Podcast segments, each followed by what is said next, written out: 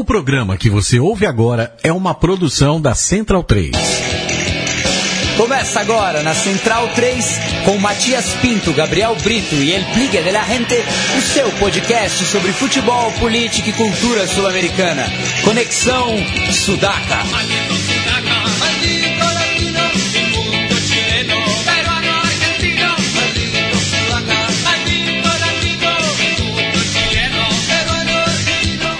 Buenas ouvintes da Central 3, mais uma edição do Conexão Sudaca ocupando e resistindo na sua placa de áudio. Pela segunda semana teremos um programa dedicado ao mata-mata, tanto da Copa Sul-Americana quanto da Libertadores.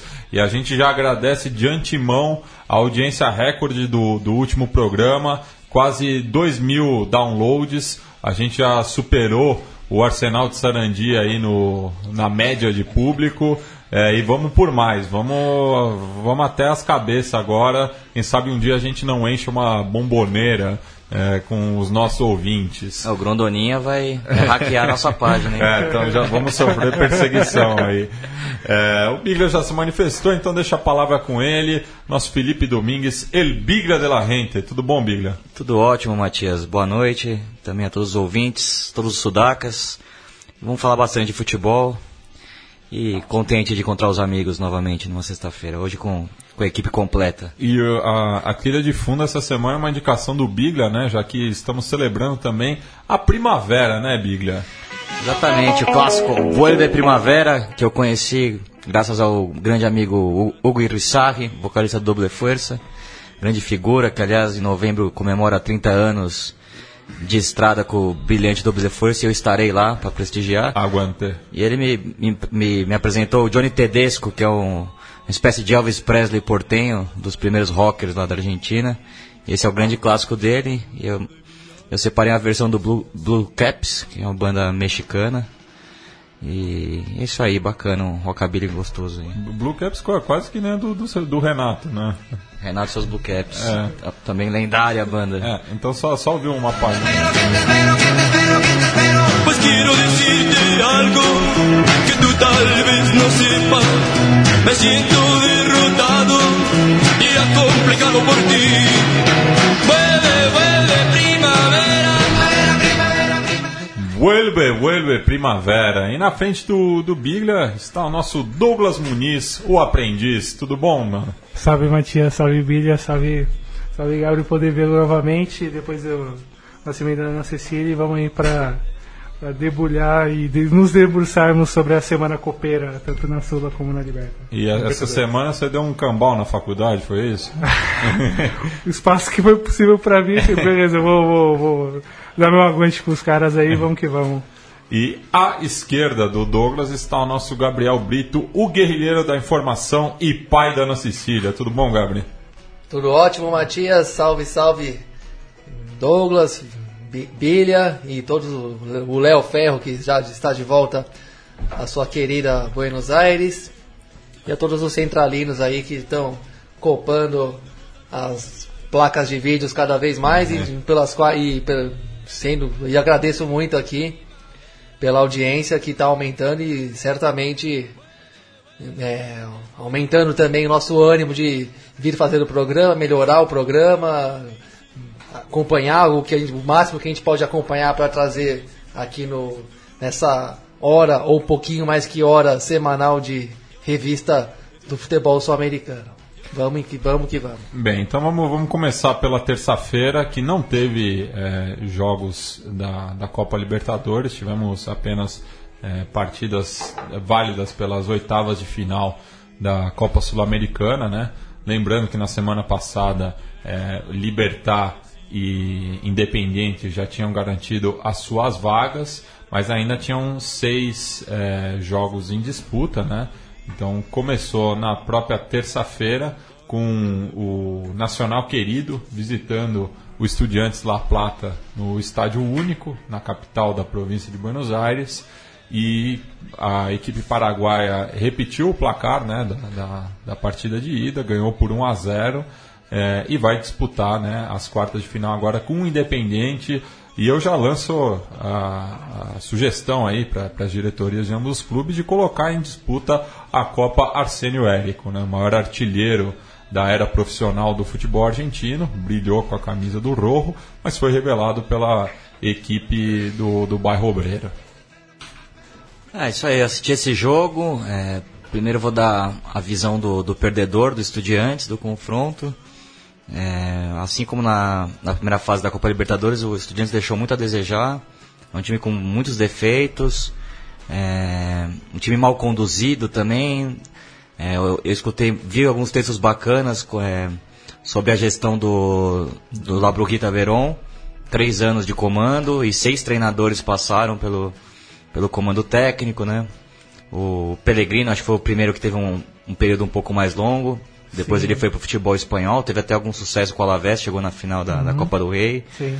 Fez até um bom trabalho. Depois, várias sucessões né, não deram certas, né? O, o Gabi Milito, também o Nelson Vivas. Alguns, ex, alguns jogadores que, que, que, que têm um contato com, com o próprio Verón, tiveram quando, quando jogadores contato com o Verón. Mas processos que não deram certo. Estudiantes que até revelou bons jogadores, mas vendeu jogadores muito jovens e acabou repatriando muito daqueles jogadores do passado, daquele ciclo vencedor, né? E, e no, no jogo dessa terça-feira, o próprio Andújar teve uma. praticamente entregou o gol pro, pro, pros paraguaios, né? Sim, sim. Uma falha é, Sim, amadora. né? Tem o Andújar, tem o Chapo Branha, tem O- também o, o- De Sábado no, que estava no banco nesse jogo, O Tem o retorno do- do Pavone. Tem o retorno do, do Gagata Fernandes. Gagata Fernandes banco. também. que, que também gerou muita crítica por não, não ter entrado, né? Sim, mas também sim. está numa fase decadente da carreira, né? Já não a própria passagem Grêmio. dele no Grêmio mostra jogava. muito isso. O Luguercio também que voltou, também é um jogador já em baixa, né? É, enfim, é um, é um time com, com uma identidade um pouco confusa, um processo ainda um pouco complicado e o time não deu liga. E- enfim, já o Nacional Querido eu achei um, aqueles time, típicos times paraguaios que jogam com duas linhas de quatro, muito sólida, muita, muita concentração, não deu um- praticamente nenhuma chance de gol para os estudiantes. Time muito frio. É, le- lembrou muito o duelo com, com o Vélez em 2014, né, quando nas oitavas de final, que opunham né, a, a melhor e a pior campanha da fase de grupos, e o, o, o Nacional levava vantagem para o Fortim e foi muito feliz, né? Tipo, acabou ganhando também no, no contra-ataque. É, e é uma, uma, uma equipe que sabe da- das suas limitações, é, mas fa- faz um jo- jogo bastante correto, assim, né? É bastante competitivo. Em relação a estudiantes, é muito claro essa, essa inconsistência, essa, esse momento de incerteza na, na gestão do, do Labroja Verón. Seis técnicos diferentes em espaço de dois anos, mais ou menos. E se a gente pensar, a gente vai falar um pouco mais à frente do River. eh, Poxa, mantendo, mantendo o mesmo técnico, a mesma filosofia, pensando uma forma de, de conceber a equipe, bancando nos momentos de, de incerteza para coisa ir à frente. E você teve bons sinais de bom. Teve sinais de bom, bons trabalhos, principalmente na mão do Vivas, com o Estudiantes chegou a liderar um pequeno pedaço do, do campeonato e o time acabou meio que degringolando por conta dos maus resultados e talvez as cornetas foram muito altas e o, e o Labroja não conseguiu segurar a bronca. Um pouco estranho esse momento que o Estudiantes vive, repatriando muito, muito jogador que já passou do seu melhor estágio há um bom tempo e que, enfim, não consegue segurar os garotos dentro do, do- dentro da sua estrutura desportiva e, enfim, vai, vai ser vai ser vai ser um semestre difícil para estudiantes, talvez no argentino por conta dessas incertezas aí projetando para a próxima Libertadores. Agora, vamos destacar a campanha do Nacional querido, que é o Botafogo dessa Copa Sul-Americana, né? Não, eu discordo. É o Barcelona de Guayaquil. Pode ser. é. Mas é que o Botafogo, apesar de eliminado, fez uma campanha É. realmente muito respeitável. É, fe- Enfim, Eliminou o Cruzeiro, o, Botafogo, Olímpia, Nacional querido eliminou é. o Cruzeiro. no- é, Nos pênaltis, Nos pênaltis, Olímpia mas- no puro Olímpia sangue, no, no sangue no ali, jogando do um jogo. clássico nacional que não é tão clássico assim, mas até é, é né? É, existe uma rivalidade. E tava cheio o estádio que comprova que tinha muito interesse em torno daquele jogo. Lá tá, inclusive a torcida do Nacional presente de um jeito até um pouco acima do que a gente Atípico. né? Sim. está acostumado a ver. E, e agora eliminando o, o, o tetracampeão da América, Estudiantes de La Plata, e tendo pela frente o hepta campeão independiente é, e campeão da Copa Sul-Americana de 2010. Agora é um time que se você fizer uma, só um retrospecto dos últimos, desse, considerando também o vice-campeonato da Libertadores, tem derrubado grandes times, né? Sim. É, é um time que ninguém dá nada, mas que tá- mostra muita competência em jogos de, de alta dificuldade, né? É uma, campanha para lá de louvável e acho que dos entre, pelo menos entre os fanáticos pelo futebol vai vai ser o, o time esse, de muito é, torcedor que não tem seu time re- representado aí no- nas quartas de final da Sul-Americana, vai ter muita gente que vai adotar o, o Nacional do Paraguai como time a ser alentado aí nas fases finais. É, e, e- e até pelas camisas que tem derrubado, é uma campanha até mais impressionante do que na, naquela ocasião, na, na Libertadores, né, que passou pelo Vélez, como eu já tinha falado. É, depois eu até fui conferir, eu não lembrava quem era o adversário das quartas de final, foi o Arsenal de Sarandi. E na semi o, o defensor Sporting, só sendo batido pelo São Lourenço é, na, na finalíssima. É, agora vamos passar para o outro duelo da noite. É, o o Júnior Barranquilha recebeu o seu portenho, né? E se na semana passada o Libertar tinha eliminado o Independiente Santa Fé na Colômbia, dessa vez foi o, o cafeteiro, né? Já que com um estádio metropolitano Roberto Melendes completamente lotado, a equipe do Tiburão despachou o Ciclone, que fez uma partida abaixo da, da média. A gente já tinha destacado na semana passada que o Leonel Álvares eh, já estava pendendo, né? E eu acho que depois dessa derrota, que era o grande objetivo do, do, do seu Portenho nessa temporada, né? Finalmente ganhar o seu primeiro título continental. É, agora vai ter que brigar somente no cenário doméstico. É, então uma situação bastante delicada ali também no bairro Obreiro. O Leonel Álvares que não envelhece, né? Tá seca com É, aquele, com a com mesma aquele cara, mullet né? crespo. É, desde o final dos anos 80. E como jogava ele, né? Nossa, jogava senhora. muito, muito, Que muito. volante, que pegada. Aquele, aquele jogo daquele 5x0 que ele joga é uma barbaridade. Eu falo assim um pouco do, do jogo eu assisti também. Uhum. Belíssimo estádio, né? Inclusive, no momento do jogo, eu trocava algumas mensagens com o Gabri. A gente falava como tem muito estádio digno de pesquisa, estádios novos, né, reformulados, com, com orçamento Baixíssimo. três ou quatro vezes menores do que foram feitos Ou aqui no dez Brasil. vezes menor. Dez vezes menor. Dez vezes menor. Realmente muito chutada a coisa. E o estádio ficou muito bonito, o gramado também excelente, e eu achei um belo jogo. Assim, principalmente o Júnior Barranquilla fez uma partida impressionante, gostei muito do time, principalmente o meu campo, um toque de bola que lembra bem, bem aquelas grandes equipes colombianas, um ataque rápido, né? O Chara, que, que vem sendo titular da seleção colombiana. É, no Brasil, né? É, muito Sim, bem na muito. ponta direita. A maior Justificou. contratação da história do futebol colombiano. Mostra que o, o, o Júnior também não está brincando em serviço, né? É, além dele tem o, o Theo Gutierrez, né? Que voltou para sua cidade natal. Que teve uma semana. É, pois é. Bateu o pênalti mais ridículo dos últimos tempos, É, mas fez uma grande partida, né? Ele é um jogador muito talentoso, tá mal fisicamente, você vê que ele tá um pouco gordinho, mas ele é um jogador talentoso, ele fez uma grande partida. E, e outro jogador que me chamou muita atenção foi o Dias, ponta esquerda que abriu o placar. Jogador de 20 anos, rápido, com uma boa estatura também. Fez uma grande partida, até que participou de um lance lá da expulsão, que deu uma entrada totalmente fora de, É. de contexto. Do, a partida tava super tranquila pro Júnior, né? Tava 2 a 0 já. 2 a 2x0 0, então, E controlado. baile, né? Tava, É, o, o, o Júnior tava começando a tirar onda mesmo, botar na É. roda, tocar a bola pra Torcida provocar mesmo, na olé. cara de pau. Cerro jogando. E o Cerro começando a soltar a Enclausurado porrada. na área, baixando, baixando, a- baixando a porrete, mas que se destacar ainda esse chá do, do Chara, Imi Chara, que inclusive é artilheiro do, do, do, do clausura colombiano.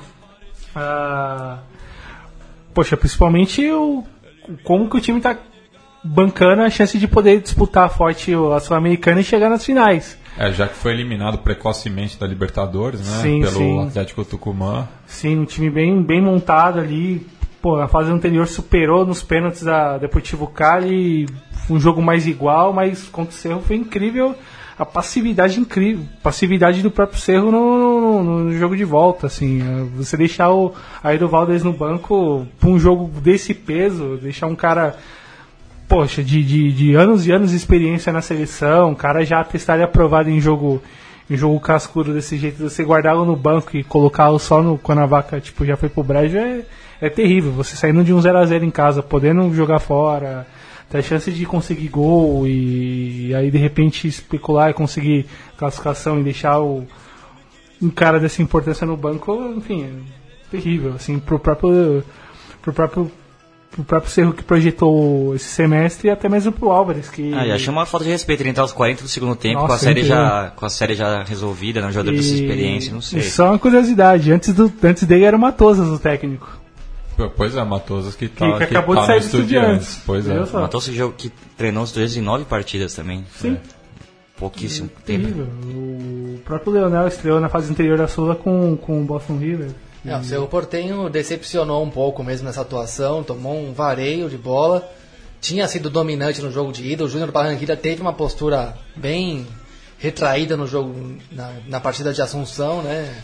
Na, no novo estádio, no, quer dizer, na em La Oja, né, reformada, Nueva Oja, né, não sabia, não tinha certeza se, era, se é assim que está sendo chamado. Não, é, esse é o, é o nome que está tá sendo conhecido. Mas, enfim, eu até achava que por isso o Cerro Portenho chegaria na Colômbia com grandes pretensões mesmo, mas fez um jogo muito com muito freio, né, como vocês já analisaram um pouco, com time muito atrás, e, e, e o Júnior deitou mesmo, da, posso destacar também a atuação do Barreiro, camisa 10, né, que deu um ótimo passo pro, Nossa, Gutierrez bom jogador. Né?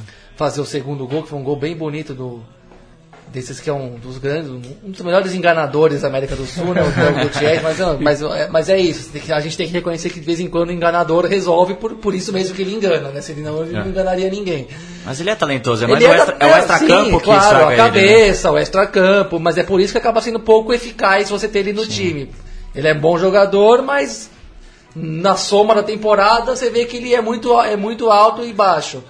Sem contar os distúrbios no vestiário. Sem também. contar que. É, exato. É. Mas foi uma partida de.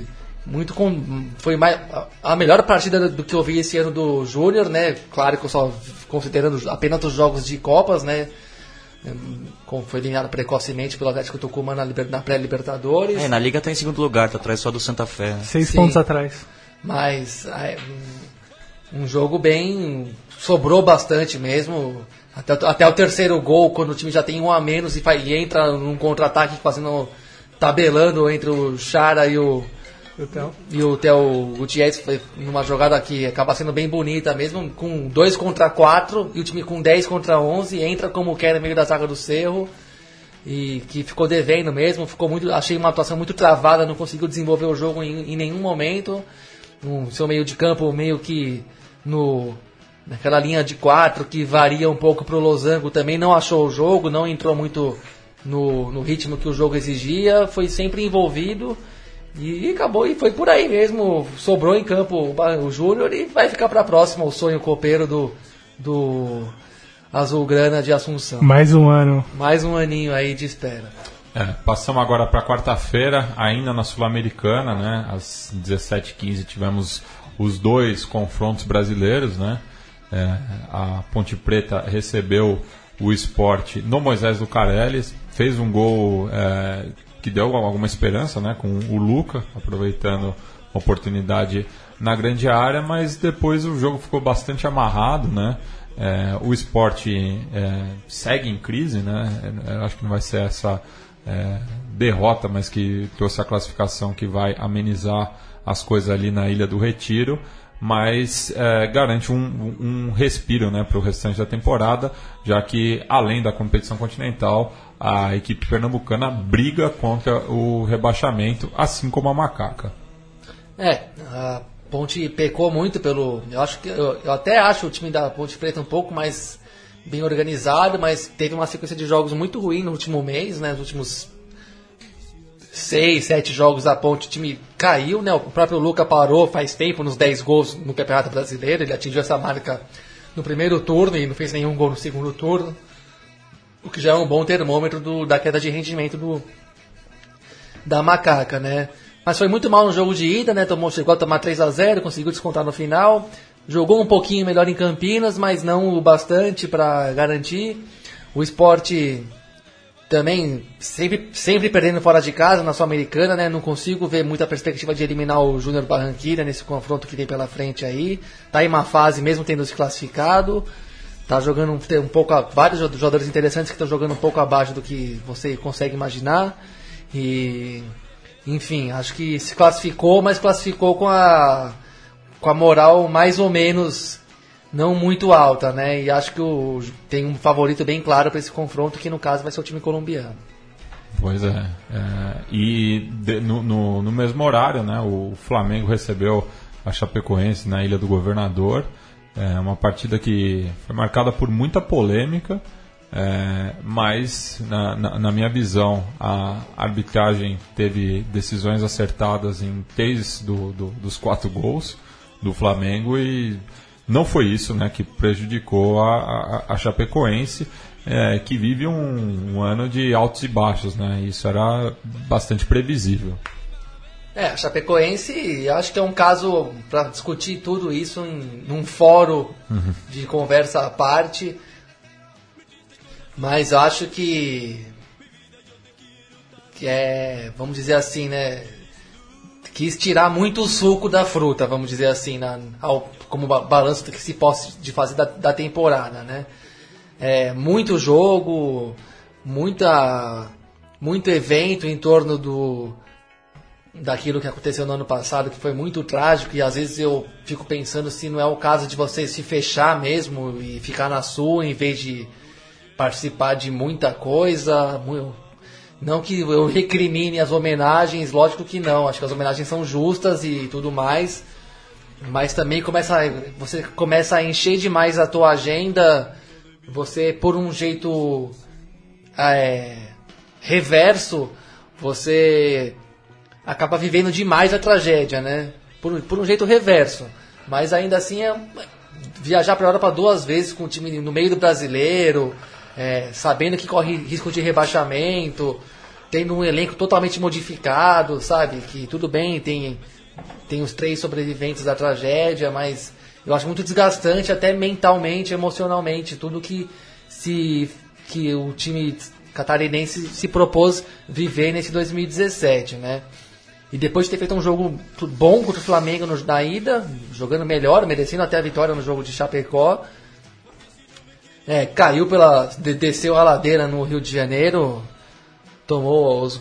Foi, perdeu na- é, por razões naturais, né? Vamos lembrar que já tinha perdido de 5 a 1 no Campeonato Brasileiro no, no mesmo estádio e agora tomou de 4 a 0 E acho que é um resultado que de alguma maneira está de acordo com as possibilidades técnicas do Flamengo, né, principalmente. Não que a Chapecoense seja um time ruim, mas o Flamengo tem time suficiente para te dominar e se você tiver num dia ruim, ser é, realmente é, aniquilado, como foi a Chapecoense, que reclamou bastante da arbitragem, mas na verdade não teve nenhuma incidência da arbitragem. Os, mesmo, como você disse, Matias, os, os gols que tiveram dúvida, a gente viu que, na, que mesmo na, sendo lances um pouco difíceis, a arbitragem acertou em todos. É, só vou ponderar que eu disse que eu não gosto muito quando eles mudam a regra para facilitar que tenha gols no jogo, né? E o primeiro gol foi muito isso, né?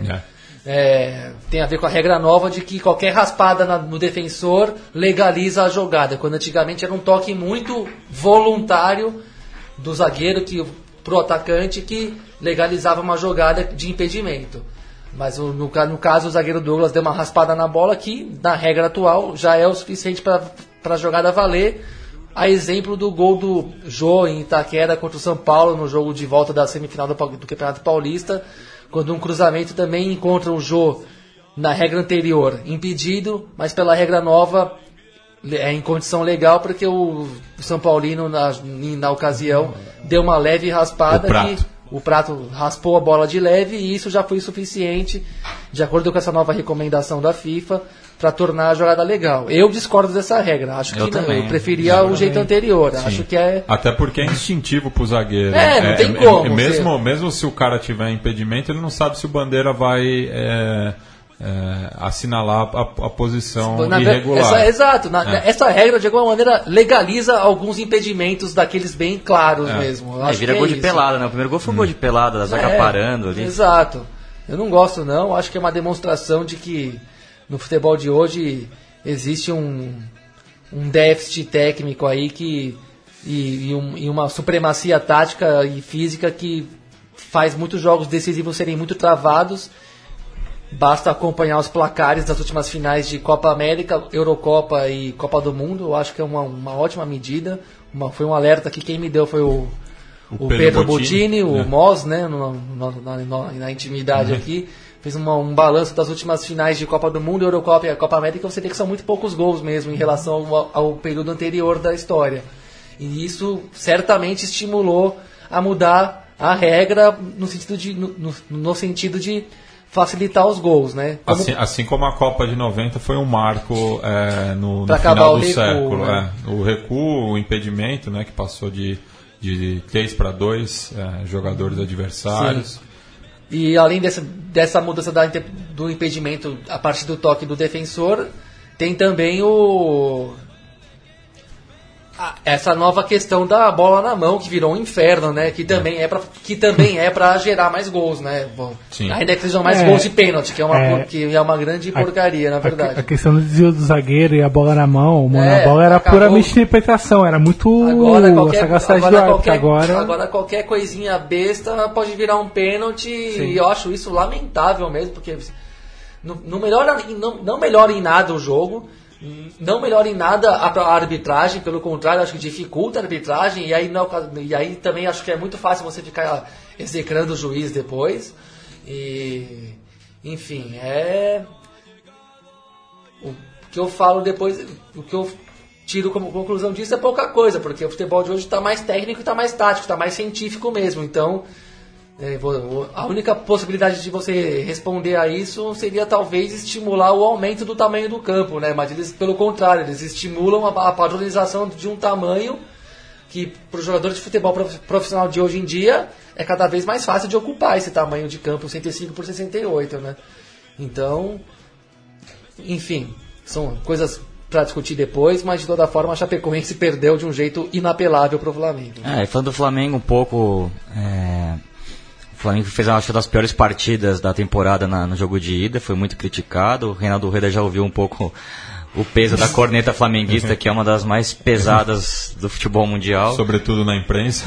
Ah, Sim. pois é. Inclusive discutiram muito se o Diego ou o Everton podiam ou não jogar juntos e o Rueda respondeu escalando os dois com o, no seu 4-2-3-1 clássico desde os dos tempos de Nacional de Medellín, com o Diego de engante e o, e o Everton na posição aberta pela esquerda, né? Amador Mas a- também ele botou o Trauco de novo na lateral esquerda e trouxe o Pará para sua posição habitual. E o Flamengo jogou muito tranquilo, né? O Guerreiro fez uma grande partida como, como pivô. Ele não tem feito tantos gols, mas preparando muito bem as jogadas ali como pivô. E o Flamengo tranquilo, né? Eu acho que vale a reflexão um pouco sobre o estádio ali na Ilha do Governador, que foi, só foi ter sua lotação completa no, intervalo, né? O jogo às 7h15, né? Foi, Ah, mas quem conhece o Rio de Janeiro e você conhece a própria É. Ilha do Governador, É, é terrível entrar na, na- na Ilha do Governador, em qualquer horário, mas às 7h15 é terrível porque tem que pegar a linha vermelha, que é um inferno. Tem a entrada ali da, da, da UFRJ também, que é sempre congestionada. Isso tem que rezar para não acontecer alguma coisa na ilha interna também, que eles, ah, como tem área militar, eles acabam fechando a entrada e a saída da ilha. Então é muito complicado chegar ali na ilha. Ou ali no Morro do Dendê. É, no Morro Dendê também, que sempre tem problema. Enfim, mas é um difícil acesso, né? Apesar do estádio estar bem localizado dentro da Ilha do Governador, né, no, no bairro da Portuguesa ali, que é bem na entrada da ilha.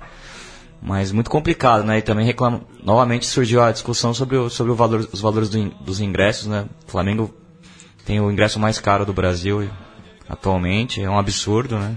É um é um absurdo o Flamengo não poder jogar no Maracanã todos os seus jogos. E acabou. Mas é um embrólio envolvendo Acabou, a, né? é, eu sei, a a, a gente sabe que é um embrólio, que tem essa concessionária maldita, mas é um fiasco do futebol Que brasileiro de modo prefere, geral. que prefere fazer uma, uma feijoada para poucos é, do que receber Aí, que o, prefere o- que o jogo, o jogo da, da maior torcida é, da, da cidade e que é, é- é a razão é, principal de ter um estádio de futebol. Por isso que ergueram o Maracanã, por causa do Flamengo, do Vasco, do Fluminense, do América, do Bangu, do Bom Sucesso.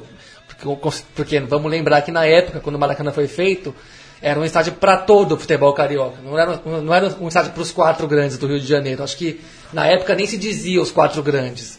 É, Era um, era um estádio feito para a cidade e para todo o futebol carioca da época. Porque tinha muito time. E isso É. foi totalmente subvertido, isso foi totalmente roubado da sociedade carioca e daqueles que amam o futebol, dos clubes e daqueles que fazem o futebol existir, girar e acontecer.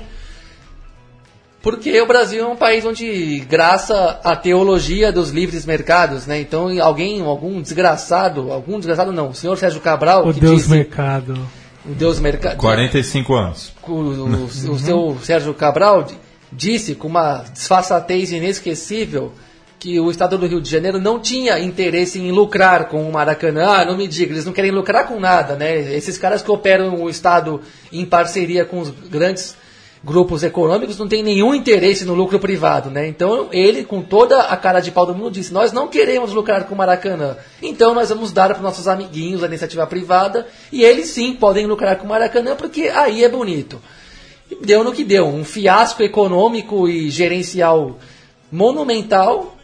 Por quê? Porque o, o- inventaram um, falso critério de livre concorrência para administrar o Maracanã, quando não deveria ter nenhuma livre concorrência, ou o Estado que pagou a obra gere- gerenciava o estádio, ou o Estado numa é, numa direção, to- dando dire- direcionamento total mesmo, que eu não vou chamar de clientelismo, que eu acho cínico dizer isso, o Estado chegaria e, fal- é, e falava, chegaria e poderia dizer que os clubes cariocas, e a, ou a Federação Carioca, por meio dos clubes, e um conselho que sei lá quem podia fazer, gerenciariam, seriam os, os responsáveis pelo estádio. Ou o Estado que pagou tudo, ou o futebol carioca em, em seu coletivo ali, que deveria gera- gerenciar o Maracanã. Mas não, né? E aí vai ter que jogar nessa ilha do governador, que é uma coisa, pra mim é uma, é uma aberração. Eu acho que, ó, até, que, até, que, vôlei. até que ficou legalzinho o estádio, mas é palha, no, fim- é, no, no fim das contas é palhaçada ter que jogar lá o Flamengo. É, é o estádio da- e não é a Arena do Urubu, é o estádio Luso Brasileiro da Portuguesa. Dos ventos uivantes. Vamos, é, o estádio dos ventos os uivantes, vamos respeitar o, o, lugar, o dono de fato daquele espaço e a história de fato daquele lugar. Não Vamos inventar aqui na Arena do Urubu Que coisa era pra ser um hipódromo aquele estádio. né? É, Aliás, foi um hipódromo. Enfim, aí tem que aguentar esse negócio, né? De o Flamengo não ter o Flamengo e o Rio de Janeiro não ter o Maracanã, né? Isso é uma coisa grotesca demais, né? É, e passando ainda ah, na, na quarta-feira, ainda na Sul-Americana, com outro brasileiro em campo, falar da eliminação do Corinthians em Avejaneda, é, e que só é, corroborou né, o, que, o que foi a, a atuação é, do Timão desde o segundo tempo da, da semana passada. É, então vou dar uma visão racinguista, depois deixa o Gabi dar a visão é, alvinegra. É, o Racing fez uma partida. O Coca teve uma estratégia, a meu ver, muito arriscada, é, mui- extremamente Esse defensiva. 5-4-1, uma hora vai lixá-lo na mão, viu? É, então, um esquema muito cauteloso, mas o time respondeu com muito coração, muita entrega, muita inteligência, muita frieza. E foi a melhor partida do Arevalo Rios, fez uma grande partida no meio campo. Importante ter o uruguaio para esses grandes jogos, por toda a sua seu estofo internacional. E eu acho que ele fez a sua estreia com a camisa do Racing, fez uma grande partida. O Vitor fez uma bela partida também, né, pelo lado direito da defesa. É, o Grime, que foi o único que, que entrou né, no- em, em referência à partida anterior, entrou na- no lado esquerdo né, no lugar do, do Orban, que sentiu a lesão. Começou a partida muito mal, mas depois se recuperou. Enfim, a zaga foi muito bem. O Barbieri tomou um cartão muito cedo. Eu temi que ele fosse expulso, porque o Barbieri co- costuma chegar um pouco mais junto, mas ele segurou o jogo também com inteligência. Enfim, e destaco a dupla de ataque que foi muito bem também. Somente o Lisandro Lopes, nos momentos chaves, ele conseguiu prender a bola no ataque, arrumou algumas confusões, deixou o jogo um pouco mais quente, como, como precisa num jogo desse, ter um jogador inteligente para fazer um pouco de dar um pouco de confusão ali. E ele deu um passe lindíssimo no lance, eu acho que talvez o único lance de real perigo de toda a partida, né? O jogo foi muito travado, foi aquele lindo passe pro Trivério que ele ganhou no corpo. Mas se não me engano, o, o Pablo deu uma, uma recuperada impressionante no lance, conseguiu travar, que seria um, um belo gol do Racing, mas enfim, um time que foi muito cirúrgico, muito inteligente, um time que tá- ainda está em formação, então acho que essa parada de um mês vai ser muito importante para o Racing, até para recuperar seu jogador mais talentoso, que é o Lautaro Martinez, que está machucado. e, e que mostra também que o Racing, é, a gestão Vitor Blanco conseguiu convencer o Lautaro a, a permanecer no Racing, pensando no projeto da Libertadores do ano que vem, o que mostra a seriedade desse projeto. Porque o Lautaro tinha uma proposta boa do Atlético de Madrid, Simeone veio para buscá-lo, mas até acho que para a carreira dele é importante ficar esse tempo no Racing, vai ser muito bom para o moleque jogar uma Libertadores, até porque no Atlético de Madrid ele teria pouquíssimo espaço, né? Ainda mais agora com a chegada do, do, do Diego, de novo, Diego Costa, né, que voltou para o Atlético de Madrid. Tem outros bons atacantes, né, o Angel Correa, o Griezmann, então acho que ele não ia ter muito, muita, muito tempo, muita rodagem no Atlético de Madrid, então é importante... É, o, o próprio Angel Correa que demorou, né, para se firmar no, no, no, nos colchoneiros. Esquentou o banco uma temporada e meia, É. para agora começar a ser titular. Enfim, eu acho que o E, Lautaro e chegou com, com muito mais moral do que viria o Lautaro, né? É, veio como Porque campeão da Libertadores. campeão da Libertadores. Então eu acho importante o moleque ter um pouco de mais rodagem, ele vai ser titular desse time. E eu acho que o Racing vai vir forte, vai pegar um adversário muito difícil. Eu, acho, eu, eu imagino uma série muito parecida com a do Corinthians, com o Libertar. Dois jogos muito fechados, de muita marcação, que vai ser definido realmente em, Vai em ser, vai detalhes. ser o teste tático pro.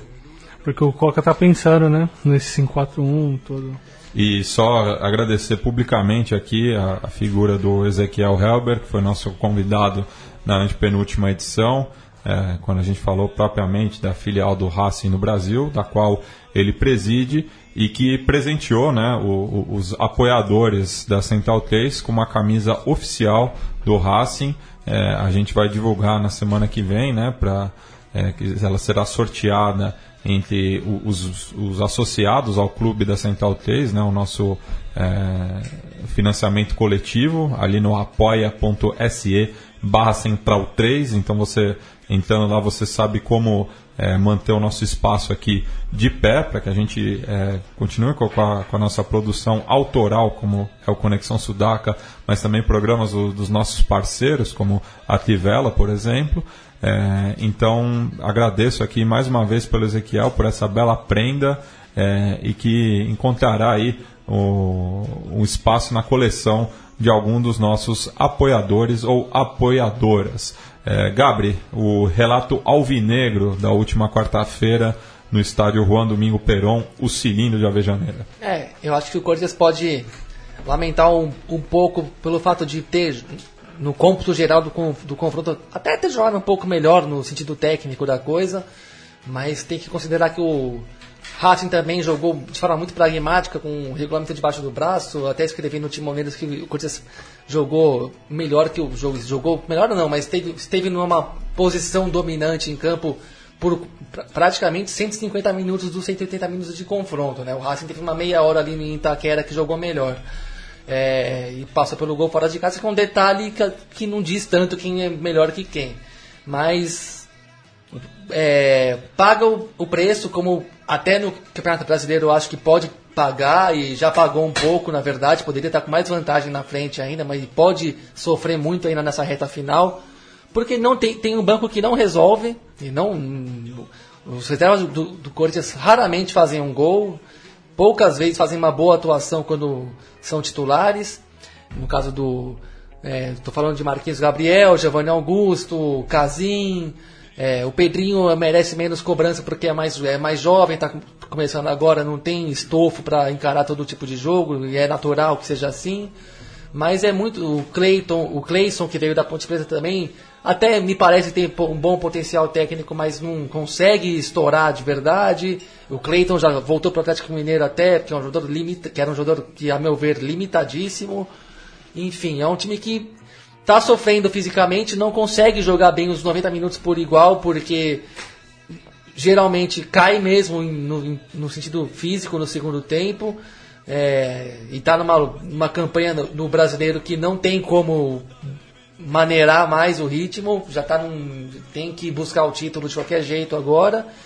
E apesar de ter sido um pouquinho mais é, um pouquinho levemente superior com a bola no pé do que o Racing né, no, no, no âmbito geral do confronto, tem, muito, tem dificuldade para fazer mais de um gol no mesmo jogo, né?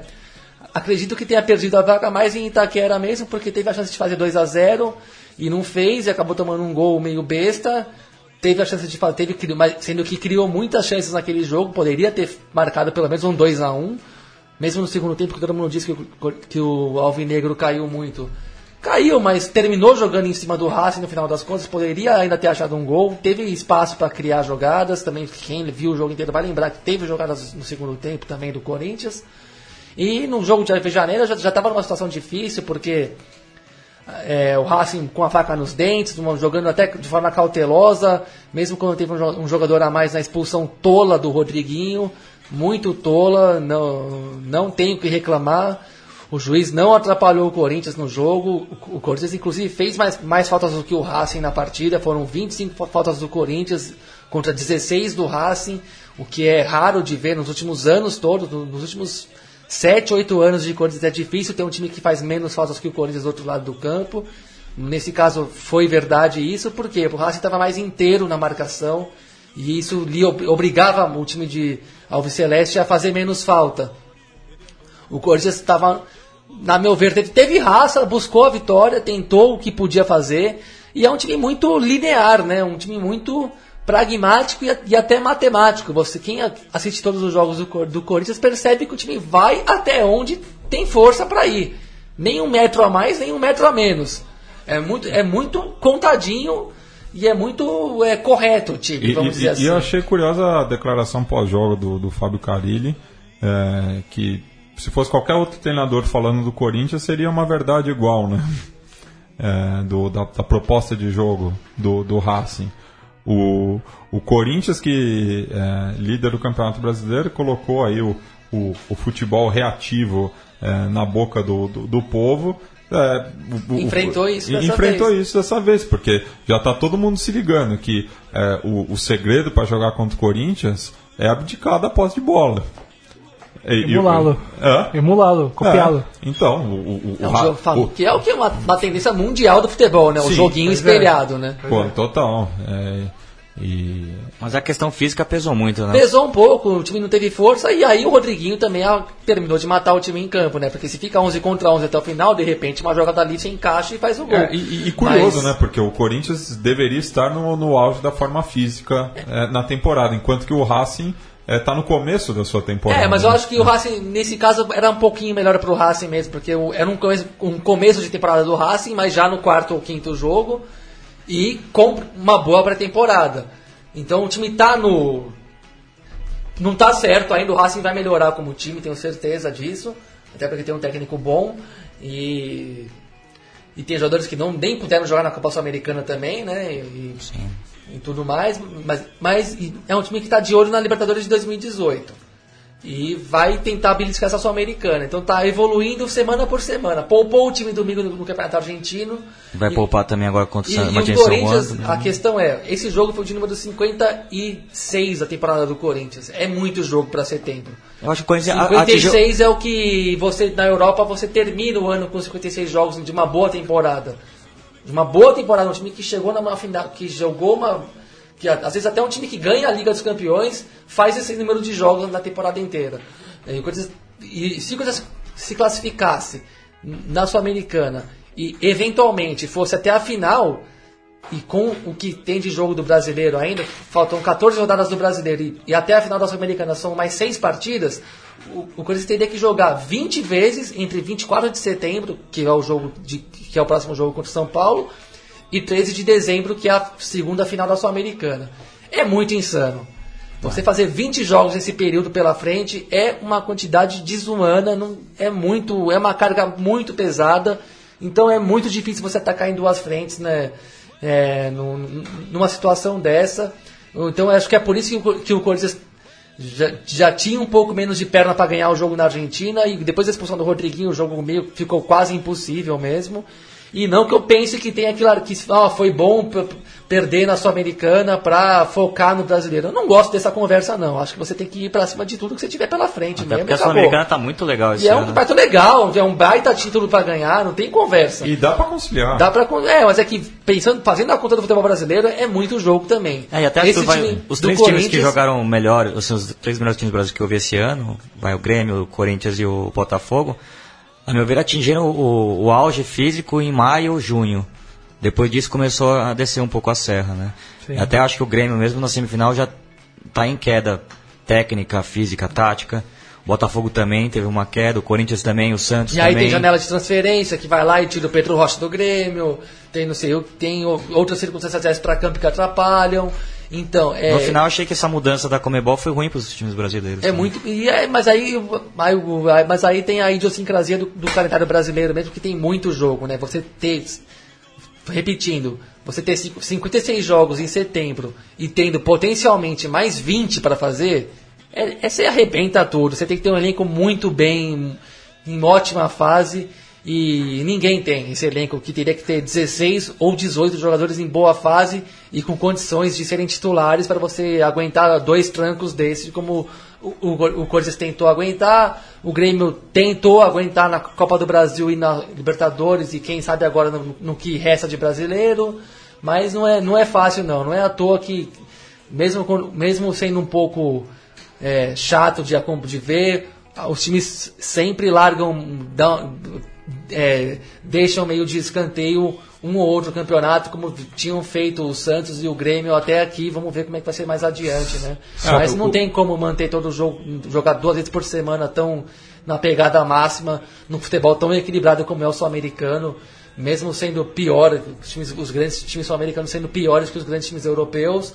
é, o, o nível é mais equilibrado, né? Então você não, você não sobra, você não tem um, você não tem um banco de reserva que garante jogos difíceis contra um time contra um time grande com, com seus titulares, né? E aí você sente a sente o sente o tranco mesmo e foi que o que acometeu o Corinthians esse e continua cometendo, né? Porque tá fora da Sul-Americana que tá que vai ficar leve não. Ainda são 14 rodadas de brasileiro, você vê que ainda tem muito pela frente. É difícil. É, o, o único time que, que conseguiu conciliar todas a- a- as, as competições foi o, o- o Flamengo, né?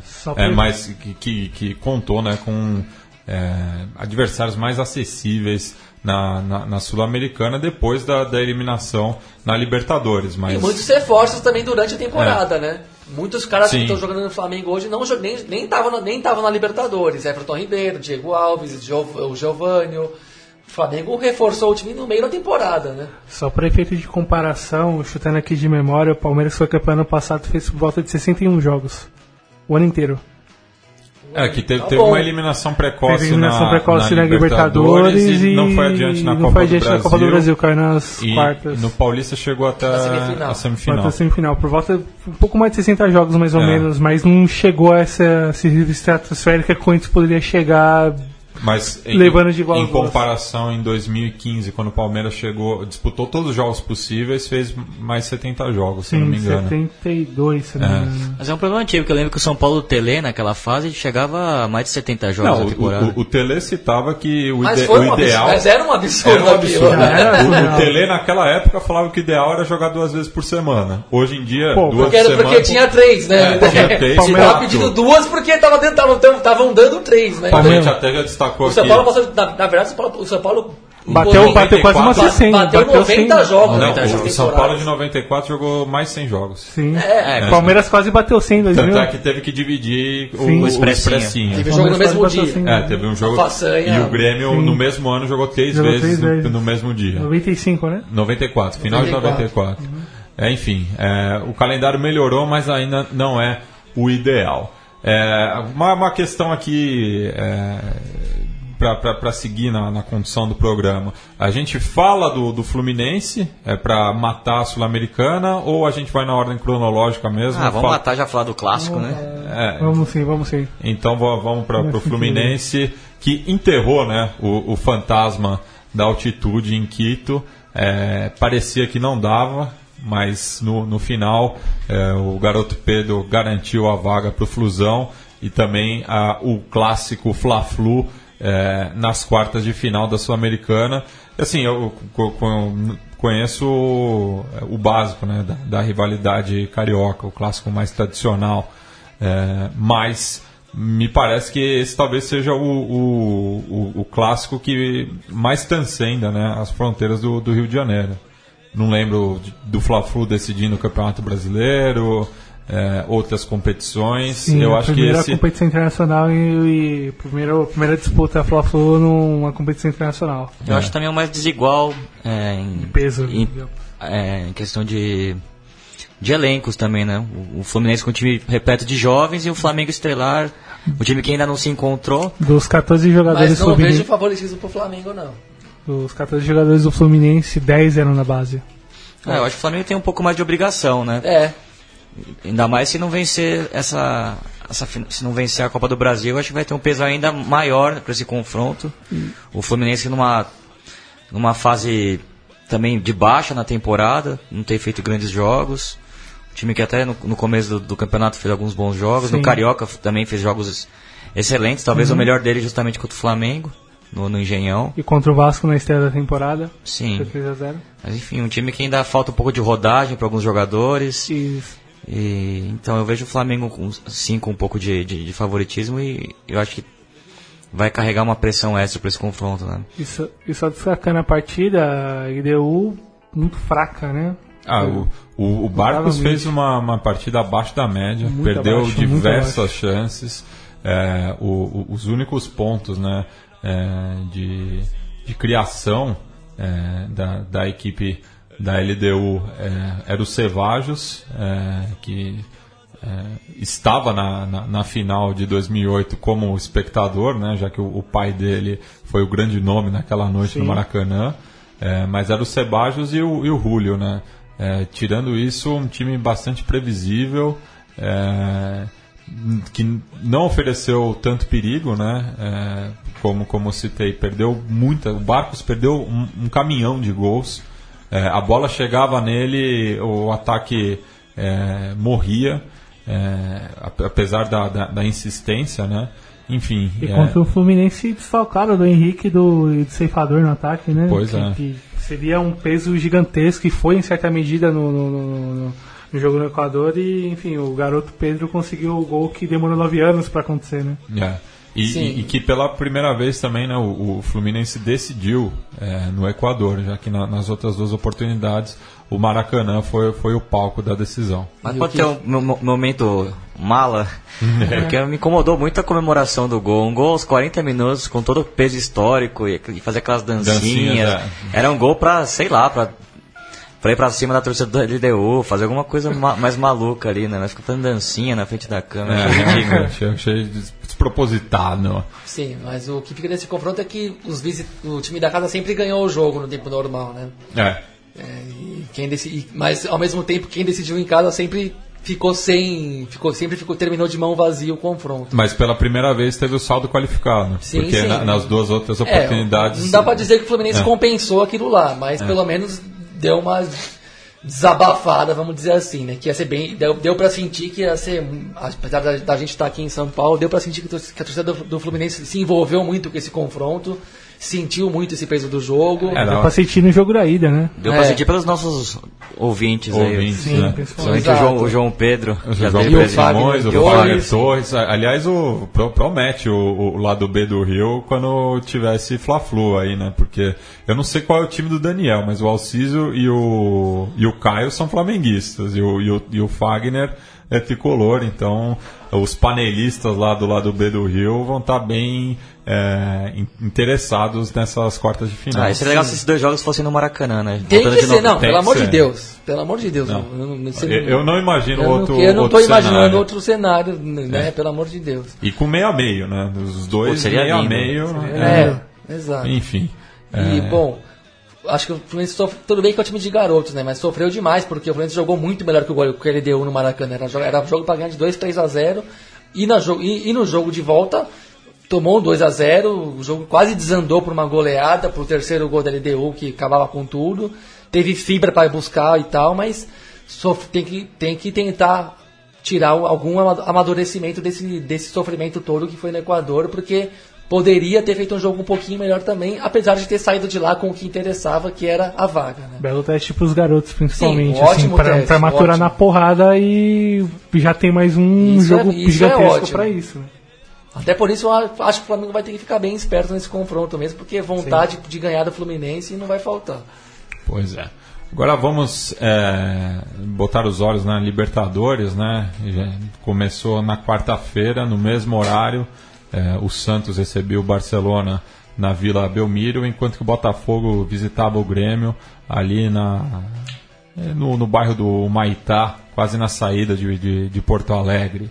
É, e nos, em ambos os casos, né, a, a, equipe que tinha, tinha a vantagem mais cômoda, assim, né, vamos dizer, é, se classificou. O, perdão, pe- pelo, pelo contrário, a, a- a equipe que tinha Foi eliminada. o- fo- fo- foi eliminada, né? É, o Bo- Botafogo não sofreu gols no Rio. É, o 0 a 0 dos empates é, é o mais interessante, mas num jogo bastante brigado, né? O, o Grêmio é, contou com o faro do artilheiro Lucas Barrios e decidiu a parada, mas é, na minha visão, né? O, a, a saída do Léo Moura contribuiu muito para isso, né? Para o Grêmio chegar nesse resultado. né? Nossa, achei uma loucura, né? O Renato escalar o Leo Lima nessa altura da carreira como camisa 10, né? Eu não, eu não via todo esse potencial né, nele como, como meio armador. Né? É, foi, foi o desespero por conta da por não contar com o Luan, né, que é o, o principal armador, mas realmente o Léo Moura que se reencontrou no Grêmio, mas jogando na sua posição original como lateral direito, realmente não, não tem o estofo, né, para ser o engante. É, né? até acho inteligente o Renato não, não mudar o esquema tático que, que, ele, que ele vem utilizando com a 2-3-1. Acho que era um sistema também que, que já vinha com o Roger. Eu acho que esse foi o grande trunfo do Grêmio, no momento já um pouco de baixa da temporada, já não vem mostrando o mesmo futebol, mas consigo classificar acho que pelo, pelo processo longo. Eu, eu vejo a Libertadores premiando já há um bom tempo esses times que, que mantêm uma ideia de jogo de pelo menos dois anos, né?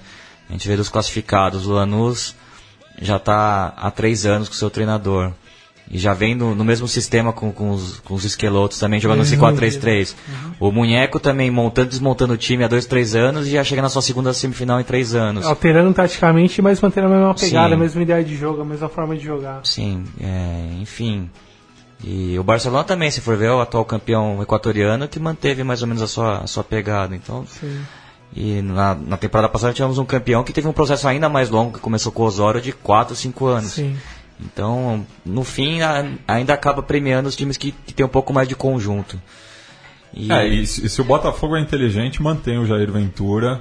é, mas vai ser difícil. a- a- a- até, até, o- a- a- até o ciclo é, chegar no seu limite. E Né? fez É. partida para classificar, né? Fez uma bela É, partida em jogou Porto bem, Alegre. Jogou bem. jo- o, o roteiro foi igual, mas o Botafogo jogou mais do que naquela série contra o Flamengo, que 0x0 no Engenhão e 0x1 fora.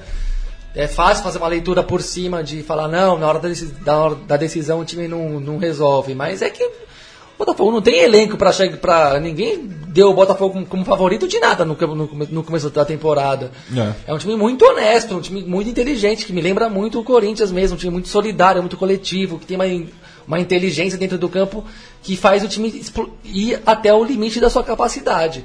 Se, se forem, se existir alguma frieza ali no, na direção do clube, vai se manter o trabalho, vai se manter uma linha, porque isso que foi feito esse ano é precioso.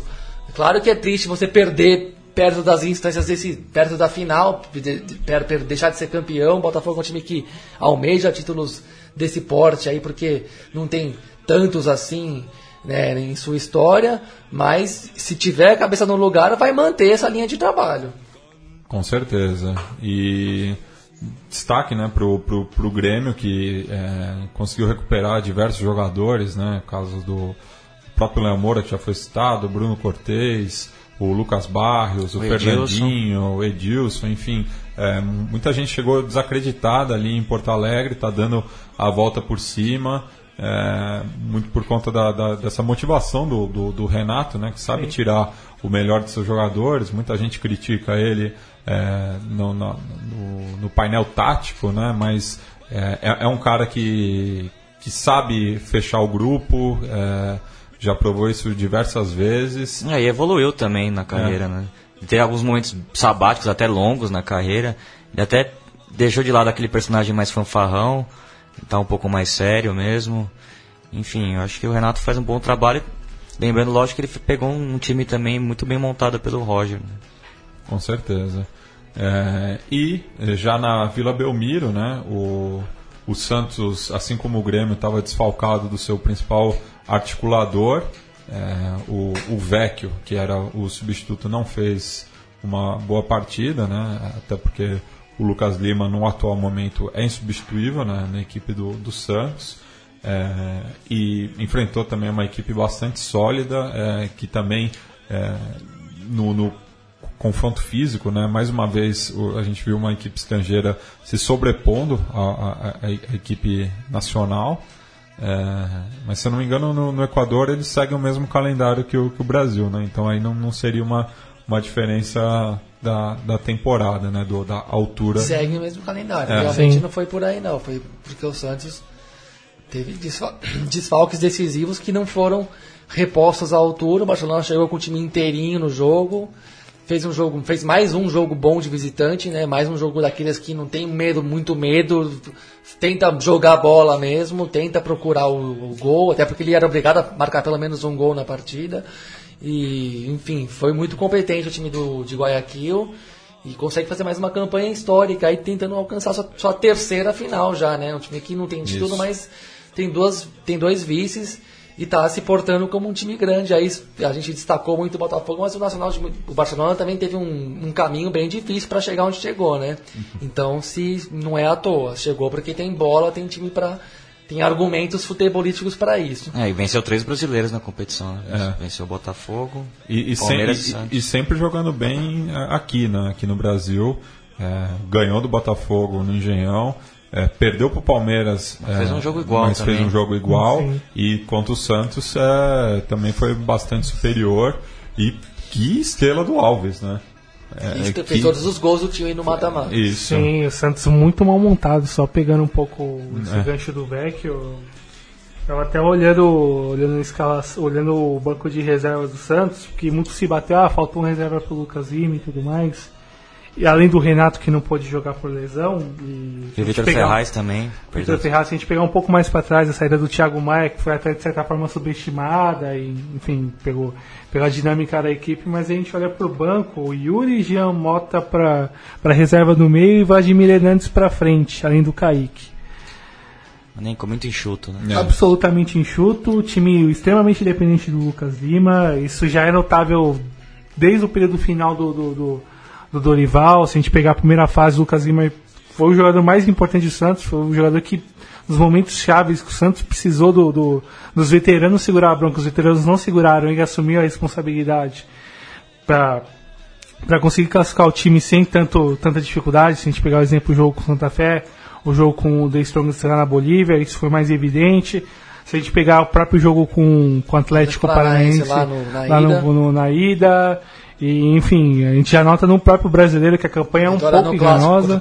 No clássico contra o Corinthians ainda mais, porque a gente considerar também que, que pô, era duas semanas sem jogo, todo mundo meio que zerado para jogar full os 90 minutos.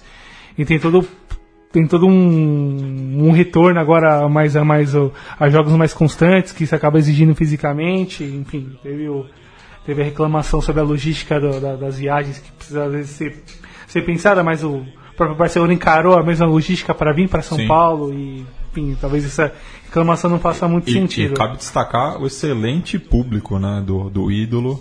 É, o setor visitante ali colorido de amarelo, preto e vermelho. Sim. É, e também eu, eu destaco o, o, o camisa 10 o Damian, Damian Dias. Dias, que do, do, dos quatro semifinalistas, para mim, eu acho que é o, o, o, o engante ideal, assim, e né? O que dá pra ver, pegando, esse, pegando puxando pro Santos ainda só pra fechar, tipo, se, é, fechamento de ciclo para muito jogador lá, Renato, Sim. Ricardo Oliveira, talvez é. em certa medida pro próprio Lucas Lima, que talvez saia no final do ano enfim, para modificar muita coisa lá em Santos. É, a, a, até porque se, se, não acontecer nenhuma tragédia, o Santos está classificado para Libertadores do, do ano que vem. Ah, né? sim, se é, manter, é quase certo. Se manter é, o, o, o, planejamento mínimo, né? É, consegue Agora garantir a coisa... vaga até na fase de grupos. Sim. Agora uma coisa que o pegando esse a carona no que o Douglas falou do Thiago Maia que fazia mais falta do que todo mundo considera, né? Sim. E eu concordo. Aí, aí, aí que você vê que por que, que os times brasileiros não têm feito muita diferença técnica com seus rivais continentais. Porque todo mundo fica. Agora todo mundo se dá conta de que o Brasil tem muito mais dinheiro, tem mais estrutura, tem mais condições materiais tanto não ah, o, que, tá- o que foi exacerbado pelas arenas e abriu o olho de muita gente. Pô, mas tem tudo, tem CT de primeiro mundo, que, há- que há 10, 15 anos atrás ah, tinha o papo de que cada time tinha que ter o seu CT e não sei o que. Meio que hoje em dia, hoje em dia meio que todos os times Sim. de fato tem, tem a sua estrutura para trabalhar durante a semana, o dia a dia, tem, muito, tem os, os novos estádios e tem uma potência econômica que, nenhum, que nem a Argentina consegue acompanhar o Brasil. É, aí, por que, que em campo isso não reflete? Porque o Thiago Maia troca o Santos pelo Lille, porque o Pedro Rocha troca o Grêmio pelo Spartak Moscou. Porque o Luiz Araújo troca o São Paulo pelo Lille também. E não- Então é por isso, não, não adianta. é, a relação do Brasil com o futebol europeu é, é tão colonial quanto a da Colômbia, do, da Argentina, do Uruguai, do Chile, do Paraguai, qualquer um. Então, é tanta, é tanta gente boa que vai embora que por mais que tenha dinheiro aqui no Brasil, você não tem por aonde achar é, jogadores, jogadores tão melhores que os rivais da- dos países vizinhos aqui. Porque qualquer posta da Europa que vier com um cheque, os caras vão levar. O, o, o Corinthians perdeu o brasileiro do, de 2016 no- no- na, na virada de turno, quando o, o Bruno Henrique, o Luciano e o Elias saem na mesma semana, do nada, pro Leganes, pro Palermo e pro Sporting Lisboa. Quer dizer, o time estava em primeiro do campeonato com, com, com- tendo de técnico o Cristóvão Borges. Ninguém lembra disso. Aí, aí o time sai, sai três caras do nada para jogar em qualquer time europeu. Primeiro, quem fica se sente meio para baixo, dá uma deprimida bizarra, mas é, é humano. Os que ficam se sentem meio para trás porque eles não estão sendo, não estão sendo lembrados pelo futebol europeu, então eles já se sentem um pouco Preteridos. preteridos, mesmo na, na verdade jogando em times maiores, porque o, o Corinthians é maior que os, que os três clubes que eu citei aqui, pelos quais os, os seus jogadores preferiram jogar. É, então, o Brasil tem mais dinheiro, tem mais estrutura, mas no fim das contas o Pedro Rocha vai para o Spartak em Moscou, jogar lá para ser terceiro do para jogar campeonato russo, que é ruim, e tentar chegar numa oitava de final da, da Liga dos Campeões ou semifinal da Liga Europa. O, o, o Thiago Maia vai jogar naquele campeonato bunda da França, um time que é bunda pra cacete, que tomou de, de 4 a 0 do Mônaco hoje, inclusive de- dentro de casa. É, e assim vai. Não, não- não- a, a correlação, o Brasil tem mais dinheiro, mas a correlação de forças do Brasil com a Europa é tão colonial quanto a dos países vizinhos. Então, na prática, esse dinheiro não resolve nada. E um outro agravante, a reposição horrível. A maioria, a maioria das vezes a reposição horrível. Você gasta muito Até porque não tem onde horrível. buscar essa reposição. E, você, É. e, e esse dinheiro que o Brasil tem, às vezes só serve para inflacionar mesmo. Porque é, até, até chego, já cheguei a ver isso na, na, na grande imprensa, por assim dizer, que do jeito que as coisas funcionam aqui no Brasil, ter mais dinheiro só vai servir para fazer tudo que já está aqui custar mais caro, mas sem mudar de patamar. E é isso que acontece. Correto. É, passamos agora para quinta-feira, é, no qual é, tivemos o- os argentinos em campo, né? Primeiro o River recebendo o Jorge Wilstermann e realizando a remontada. E daí, claro, é fácil falar de- depois do resultado, mas para mim, quando eu vi o, o recebimento é, no, no Monumental de Núñez, eu sabia que a, a vaga, o River não ia perder essa vaga, é, tamanha festa que a, a Intiana Milionária fez, é, apesar do, do resultado bastante adverso em Cochabamba. E o ingresso caro, né? Viu, o River conseguiu encher, o estádio estava popular acima de 400 pesos, né?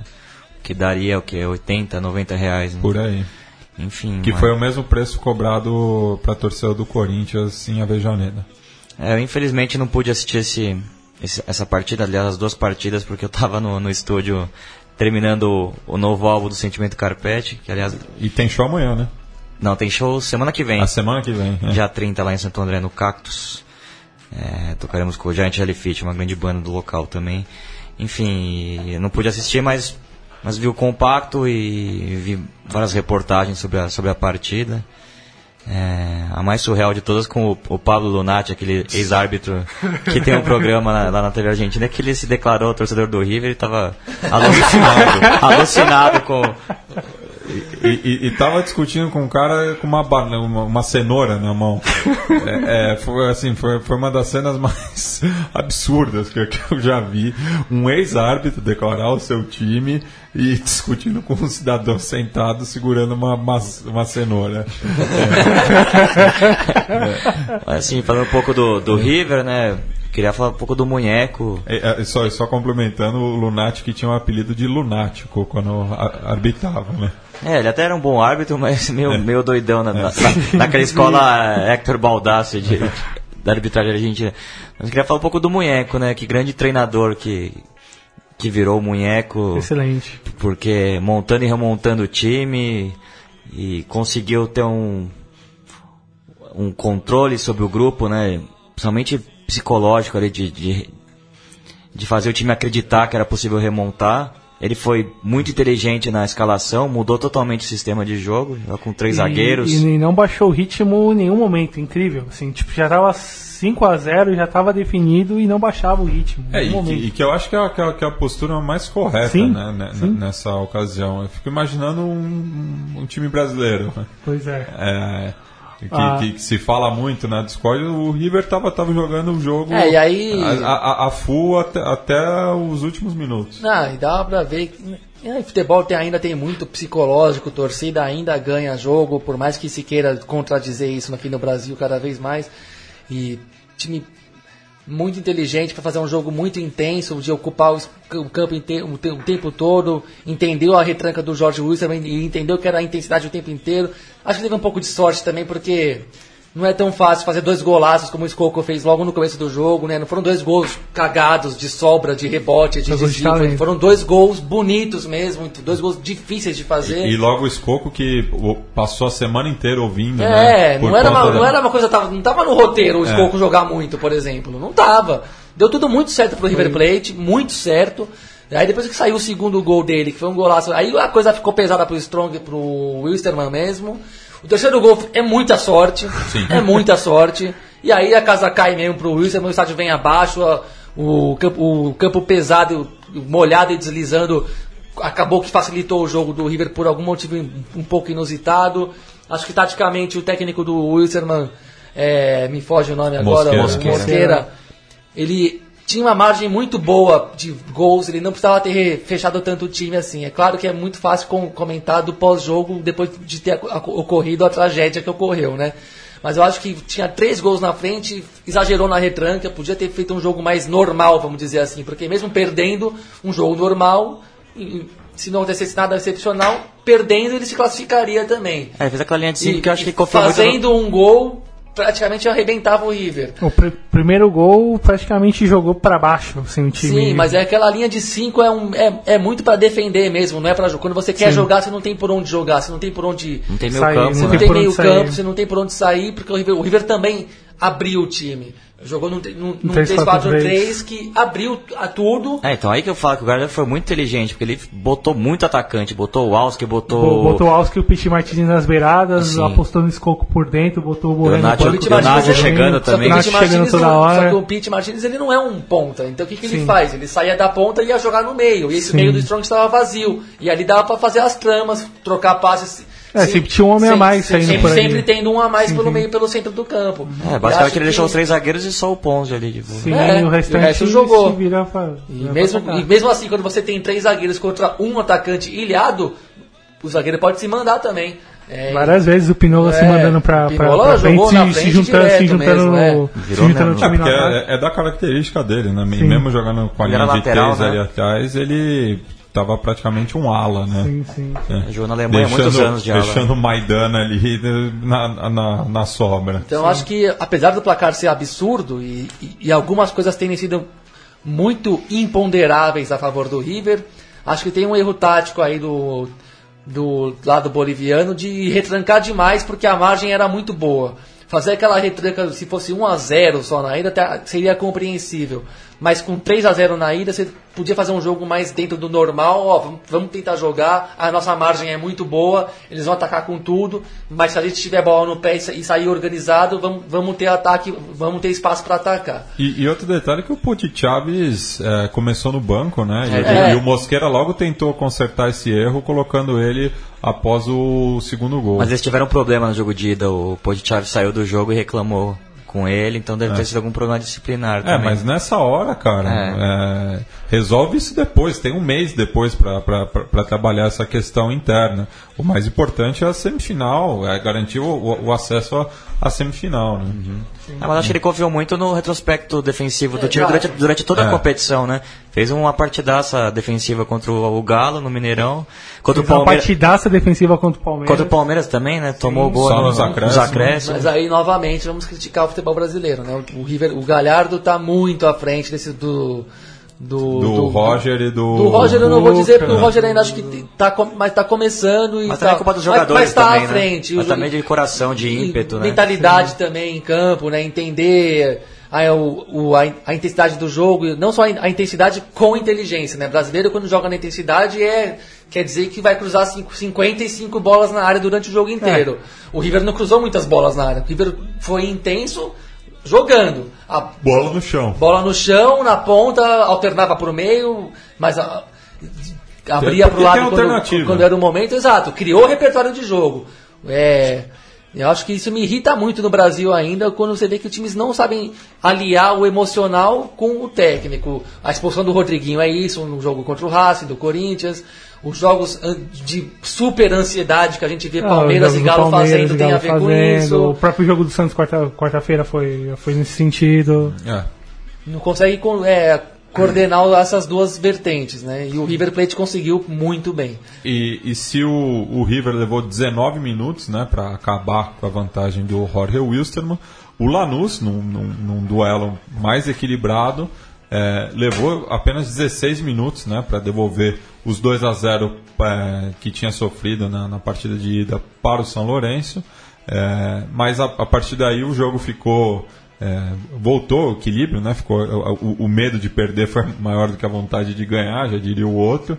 É, o São Lourenço também acordou. É, Belucci meteu uma na trave. é, acordou para o tiveram diversas chances do- dos dois lados, né?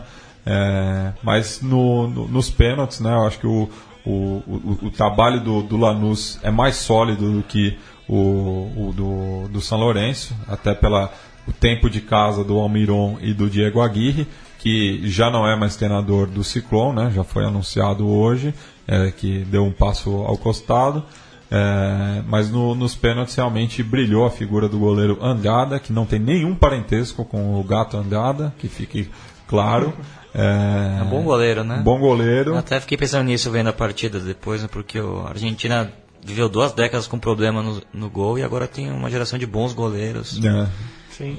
O que falta agora é meio campo, eu acho que o que a Argentina tinha de sobra nos anos 90 e 2000 não tem agora e tem um nesse sentido. Mas, Mas o Lanús mostrou que é mais time que o São Lourenço mesmo, mais técnico, é, conseguiu ter enquadrar no começo, e o São Lourenço decepcionou pela pela incapacidade de gerar uma resistência mais duradoura em campo, tomou os dois gols muito rápidos, até gols meio fortuitos, até o primeiro gol foi bem construído, mas o segundo gol um escanteio meio bobo no primeiro, no primeiro pau, que o Pasquini cabeceia, aliás, um, fazendo uma ótima Libertadores do Pasquini. É, e depois aí, o jogo, como vocês disseram, o jogo se equilibrou muito, mas ainda assim achei o Lanús mais consistente em campo, mais consciente e É, confiante do que Tem, queria. tem- tem mais argumento também, né? Sim. O Martinez, o Acosta, o próprio Sandy, que é um matador, né? Alejandro Silva na beirada. Também, é, do meio pra frente, é, tá muito à frente E- do, do, do, do e tem São banco Lourenço. também, né? Tem o, o Nicolás Aguirre, tem o também o Denis, Tanque Denis. Né? Denis. Tem alguns jogadores experientes O- também no banco. O que me surpreende do, do Aguirre, pensando até no campo pesado, né? E a, e a vantagem para reverter do parte do Lanús não ter apostado no Bota desde o começo, jogando junto com o Beluski, né? Pra, pra tentar controlar o jogo, pra tentar conter o ímpeto do, do Lanús, que é sair pra atacar logo de cara e conseguir os gols logo de cara. E tentou corrigir no segundo tempo, ele, mas ele escolheu já projetando pênalti sem pensar ban bancar, tentar o, o gol conseguir essa Mas classificação. é aquele pragmatismo clássico do, do Aguirre. Ah. Ele não abre mão dos seus dois volantes, Não, né? de forma alguma. Era Mosses e o Mercier limpando a área ali, bola no Ceruti no, no, Merlini. no Merlini pra, pra correr, no Blanche pra tentar fazer alguma coisa ali na, no- na, na defesa do, do É do engraçado. Mas cabe destacar também o, o, o- o pênalti que foi sonegado ao, ao São Lourenço. Um lance complicado, Eu não achei tanto não, Matias. mas pra, pra mim foi um pênalti claro. Eu, eu, eu acho que a, pênalti também. eu, eu, eu, eu acho que a, a jogada foi muito rápida, mas o, o eu, eu assinal, assinalaria, Assinalaria. o, o- Assinalaria. o, o, o pênalti caso eu fosse o, o senhor Eduardo eh, Henrique Cáceres, árbitro paraguaio. Mas no fim acho que o São Lourenço não deu liga mesmo com a Aguirre. Um time foi muito irregular. Passou muito no sufoco Passou todos mas, os e, jogos. e com muito coração também em alguns jogos importantes, mas acabou sucumbindo, sucumbindo nesse jogo pelo começo mesmo, porque até fez uma, um segundo tempo Bem igual. razoável ali, né? Mas, mas enfim, acho que passou um time que tem um ciclo um pouco mais longo mesmo e o- apesar do Lanús já não ter aquela mesma equipe que nós vimos quando foi campeão da, há duas temporadas, né? 2013. É, dois, não, não, 2000, 2016, né? Ah, sim, 2016, É, 2016. que a- aquele time sim era um que encantava até a final contra o São Lourenço foi um tremendo enquadro, né? Então, Fica aí essa freguesia pra. é. E eles que estão louros, perto né? ali, né? Lanús que é pertinho de Barro Flores, inclusive, não, é, não, é, não é longe.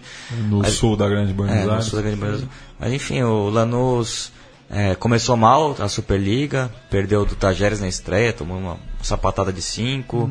Depois perdeu pro Boca. Perdeu pro Boca, tem feito umas partidas bem irregulares, não tá num grande momento, mas tem um mês aí para preparar o time psicologicamente, tecnicamente, para encarar essa pedreira do River.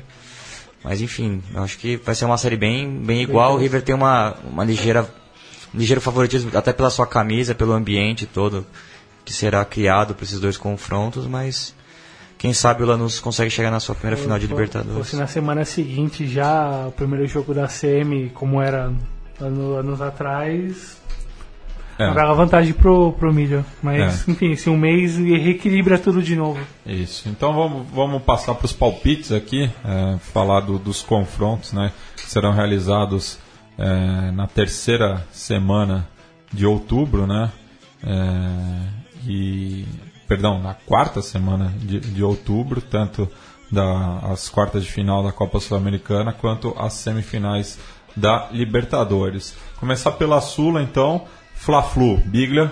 É, Flamengo. Empate. Não, quem, em quem, quem passa é. Bom, Fluminense. Gabriel? Vou de Fluminense. Eu vou de Fluminense também, é, até porque temos a Copa do Brasil na semana que vem, então Flamengo pode chegar é, de, di- diversas maneiras né, a, a esse duelo, mas no momento eu, eu acho que o Flu está mais focado do que o, o Flamengo na Sul-Americana. É, Libertar e Racing, Douglas, Racing. Gabriel, Libertar. eu vou de Racing. Acho esse um duelo muito difícil, mas eu vou de Racing. Independente e Nacional, É independente. Independente. Gabriel. Nacional. Eu vou de Independente também. Esporte e Júnior Barranquilha. Júnior Gabri. Júnior. Júnior. Júnior também. Também Júnior. É, ninguém botando muita fé no, no Leão. Agora as semifinais. River e Lanús. River. River. Gosto muito do Lanús, mas vai ser difícil. né? O River tem mais camisa e acho que eu- vai ser isso que vai ajudar o, o Milionário a passar para a final. Eu, eu vou de River também. Eu acho que os 8x0 ontem mostrou que o. Pesado. o- pes- pesou demais. É, uma, é. é um doping anímico, desculpa aí o, o trocadilho, mas é, o, o- River estava precisando de uma atuação assim para voltar pro páreo e E tem bons jogadores chegando aí, né? Agora o Enzo Pérez vai ter mais tempo de se É. ambientar, o próprio Escoco vai ganhar moral. A recuperação do Lolo, Eu acho que o. Martins é cada vez mais um jogador mais maduro mesmo. É, Acho que até que o time vai estar um pouco mais consistente na, quando chegar o confronto contra o Lanús. É. É, e o confronto que tem o, o- o último brasileiro restante, né? Barcelona e Grêmio. Barcelona. Difícil esse, viu? Mas eu vou de Grêmio. Eu, eu vou de Grêmio também, porque eu acho que o- a, a expulsão do Jonathan Alves prejudica muito Sim, vai pesar o, o Barcelona, principalmente no jogo de ida. Vou de Grêmio. Nossa, eu acho que. Tô encantado com esse time do Barcelona, eu acho que. Vou, vou apostar no Barcelona pra essa final. Bem, vamos passar agora pro, pro nosso quadro é, da, de, o nosso quadro crítico em relação ao, ao jornalismo é, aqui no Brasil. É, afinal, essa semana deu bastante pano para manga. Flor de raza, compendio y corona, en la patria no hay otra ni habrá. Nuestra voz ya repite en los siglos, Bogotá, Bogotá, Bogotá. Nuestra voz ya repite en los siglos, Bogotá, Bogotá, Bogotá. Bem, e essa edição da Rádio Bogotá é, coloca o, o olhar né, é, em relação à, xenofobia, é, que não é criticada quando é praticada dentro do campo e muitas vezes é até reproduzida na, nas redações, é, na, na rádio, na TV, enfim. É, é, é sempre, sempre que acontece isso, né, que o, os, os, brasileiros acabam sendo eliminados na, nas competições sul-americanas, é, vem o chorume da xenofobia é, pesado, né, a começar pelo senhor Wellington Paulista, né, que é, desmereceu a atuação da arbitragem, que mais uma vez a gente fala que é, foi muito acertada, né, apesar do, do, dos lances serem bastante difíceis, falando que bolivianos, no caso, é, sendo que o, o, o, quarteto de arbitragem é peruano, não poderiam apitar um jogo desse nível e, e, e outras. É, outras declarações bastante Lembrou aquele famoso Vasco 0, América de Natal 0 é. no Campeonato Brasileiro de 97, que o Edmundo foi expulso, ou sei lá o que, é. que ele estava reclamando. Anos, isso, 20, 20 anos. isso. A gente vem jogando na Paraíba e vem e um Paraíba, Paraíba pita, é claro que vai dar merda. Com todo é, respeito. Com todo respeito, lógico, muito é, respeito. Muito Me lembrou bastante, realmente. É, Aliás, um bom recuerdo de Pacaraí vamos buscar esse áudio aí para os próximos tempos para homenagear o senhor Wellington Paulista que escorregou bem aí nessa declaração. É, é, e, claro, o Wellington Paulista, cabeça quente, tudo. Né? Não, não, não vi se ele se retratou depois, mas é, a, a, cobertura da imprensa, né, é, principalmente de, na, na quinta-feira, né, com, com, as eliminações de, de Corinthians e, e, Santos, foi, nossa, lamentável, né? Nada de novo. É, nada de nada novo. De novo. É, o Gabriel até é, pincelou aí um, um, um, jornalista premiado, né, Gabriel? Ah, um que gente que vamos ter que ver domingo, por exemplo, aí estourando nos índices de audiência e que está há muito tempo fazendo isso aí que me, que me fala, ah, eu tava lendo aí o Racing é um dos cinco grandes argentinos, os outros são Boca, River, Independiente e, e acho que o Estudiantes, sabe? Uma, uma, um, uma falta de noção que, que até me assustou, porque eu não acho que está nesse nível, não, o, o, o, jornalismo médio de, uma, de um canal que tem os que transmite esses campeonatos, inclusive, né? É. De não ter esse. De, tem gente ali que já está mais esperta, assim, já está mais informada do que acontece no futebol sul-americano. Mas aí você vê que você ainda, ainda se depara em 2017, a essa, a essa altura das transmissões, que tem todos os jogos na televisão, tem tudo na internet. A essa altura dos acontecimentos, você ainda vê comentários levianíssimos desse tipo. Aí como é que você vai levar a sério a análise que o sujeito faz da eliminação do, do Corinthians pro Racing? Ele mal tem ideia do, de quem é o time que está jogando do outro lado. Ele nem sabe que, que o Racing, que o Racing poupou o jogador no final de semana, que tem uma circunstância aqui do jogo ali específica, que não tem a ver com o Corinthians ser supostamente melhor, até porque você não pode dizer isso se você não vê outro time jogando. Enfim, é, tem umas coisas bem, bem precárias ainda para ter que para se deparar na, na mídia. Não, e, e, o, e, o, e o pachequismo, né, que é, é, sempre denota né, que o, o os, as equipes hermanas né, aqui do continente é, jogam sujo, é muita catimba, é, são desleais. Mas daí passa um pano pro, pro senhor Bruno Henrique, que cospe num, num, num- num companheiro de profissão, é, pro Rodriguinho, que dá uma solada É. totalmente desnecessária. Fora de contexto assim, mesmo. é, ele, ele não jogou, não completou nem dois minutos em campo. Tamanha é, violência no lance. E daí o senhor Fagner vem reclamar que o, o Corinthians é, é perseguido é, pe- pe- pela arbitragem quando sai do Brasil. Enfim. é, Eu achei boa a arbitragem do Rossi Corinthians. Não, foi normal, não tem o que Normal, falar. é. E, o- e o- e- e os jogadores deram trabalho pro juiz, né? Foram 41 faltas no jogo, né? É. Não foi culpa do juiz ter 41 faltas no jogo, foi porque o jogo tava numa pegada tensa mesmo. E como, é- como seria de se esperar num, em, num confronto entre essas duas camisas, né? E você, quem num, num confronto eliminatório que tá- que foi um a um na ida, quer dizer, tava por um golzinho que saísse ali no campo, praticamente decidia o confronto. Claro que ia ser tenso, claro que ia ser pegado, né? No, se você tem que ter a cabeça no lugar para encarar esse tipo de jogo. É, e daí eu me sinto completamente representado pelo Tim Vickery, né, é correspondente da BBC no Brasil e que participa semanalmente do Redação Sport TV, que no canal da TV a, a- a cabo ele rasgou um, um jornal justamente e, e publicou é, e, e fez um discurso é, muito contundente em relação à, cobertura xe- xenofóbica que a, a imprensa brasileira realiza, porque ele sente isso na pele também, né, co- como estrangeiro, até que é, ele não sente o mesmo que os nossos vizinhos, por exemplo, porque daí é, é uma relação desigual no, capital internacional, mas mesmo co- como é, cidadão britânico aqui no Brasil, ele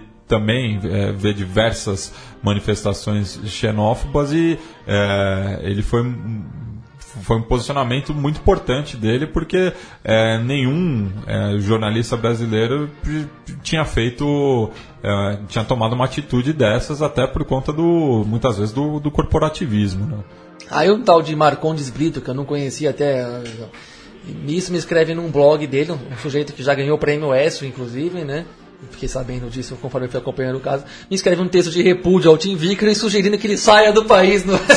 Quer dizer, Ele corrobora. o cachorro vai lá e morde o rabo É, e é. quer reclamar. né? É, corrobora, corrobora, enfim. é, e o Tim Vickery que faz um, um- um trabalho muito interessante, não só acompanhando o futebol brasileiro, mas o futebol na América do Sul. É, recomendo a leitura do, do blog dele, apesar de ser escrito na língua materna, mas é, dá um esforço aí quem, quem, quem não tem o domínio da língua Põe no Google. Traductor, né? É, Que, que dá pra, com um pouco de esforço dá para entender. O cenário do lado ajuda. É.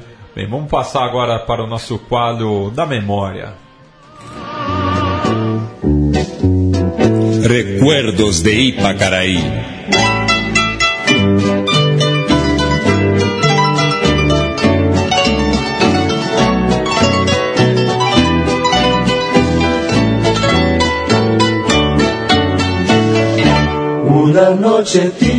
Bem, voltamos ao ano de 1992. É, naquela ocasião, o, o Clube Atlético Mineiro é, chegava à final da sua primeira competição continental.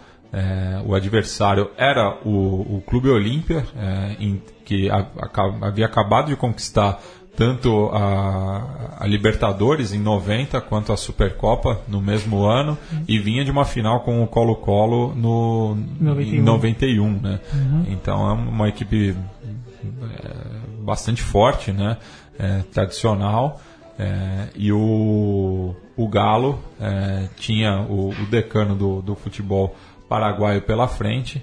É, no dia 23 de, de setembro, né? É, completa amanhã, então, 25 anos do, da partida de volta é, no estádio Manuel Ferreira, o Parauno, que eu, eu- eu li uma notícia essa semana, o próprio Bigler né, compartilhou no nosso grupo, que é, era até previsível né, com a inauguração da Nueva Oxa, que o, o Parauno também vai passar por um processo de modernização, mas naquela é, ocasião recebeu um público muito bom, cerca de 20 mil pessoas. O Olímpia acabou ganhando por 1 a 0 gol do Cabageiro já nos minutos finais do jogo. Só que o Galo, como tinha vencido por 2 a 0 no Mineirão na semana anterior, para mais de 60 mil pessoas, acabou consagrando-se campeão da Copa Comembol. A campanha atleticana É, começou em casa, né, contra o Fluminense, é, começou perdendo em agosto, ou seja, competição tiro curto, né? Foi do começo de agosto até o final de setembro. É, começou perdendo para o Fluminense por 2 a 1 no, Mara, no em Juiz de Fora, no Mário Helene. Então, imagino que o, o público estava bem dividido, mas foram poucas pessoas, Por- cerca de 2 mil pagantes. Por, por conta do Maracanã estar fechado depois do que aconteceu no Flamengo e É. Botafogo, que aconteceu a final em junho de 92, né? Correto. O Superézio marcou os dois gols tricolores, enquanto que o Sérgio Araújo eh, descontou para o Galo. Mas daí na partida de volta, o, o Atlético venceu por 5 a 1 eh, com dois gols do Moacir, dois do Ailton e um do Vonei, e o Bobô descontou para os cariocas. Na fase seguinte, empate em dois gols em Barranquilha contra o Júnior, eh, novamente dois gols do Ailton, e na partida de volta 3 a 0 no Mineirão, gols de Alfinete, Ailton e Sérgio Araújo. Eh, nas semifinais, visita ao El Nacional no Estádio Olímpico Atahualpa, eh, gol do Guerreiro eh, de pênalti. É, então o- a equipe equatoriana venceu pela contagem mínima e na volta o, o Galo venceu com um gol do Ailton e um gol contra do Quinones. É, então foi essa a campanha do Galo. A gente vai ouvir a narração do da rádio Itatiaia, do Willy é, do Willy Gonser, da Rádio Itatiaia, os dois gols do Galo na partida de ida, eh, que foi disputada em 16 de setembro de 1992. Que cobre primeiro, que deixa para Negrini, que vai para o ataque, que olha para Ailton, que abre para Ailton. Ailton chegou pela ponta esquerda, cruzou na cara do gol. Para Sérgio, dominou, vai driblar, limpou, foi no fundo, cruzou, bateu! Gol!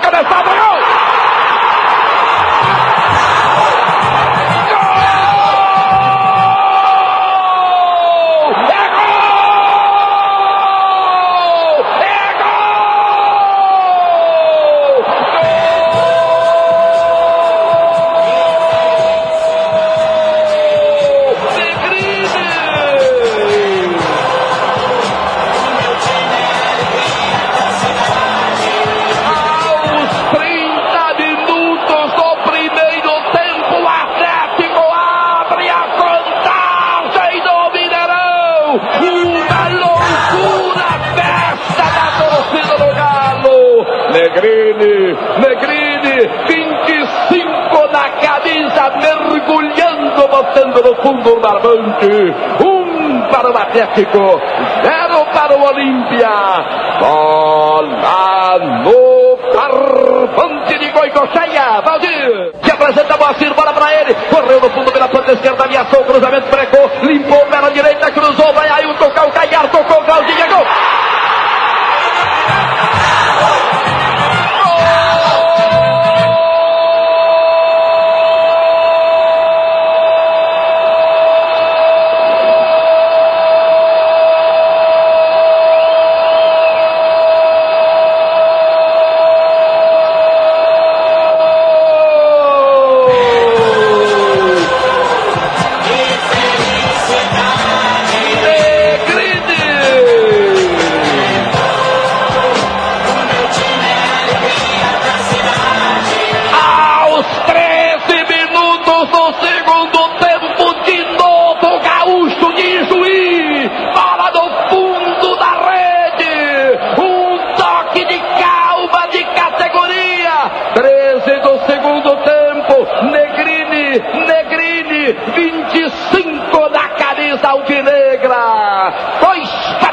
Atlético, 0 para o Olímpia, bola no barbante de Goicocheia, Valdir!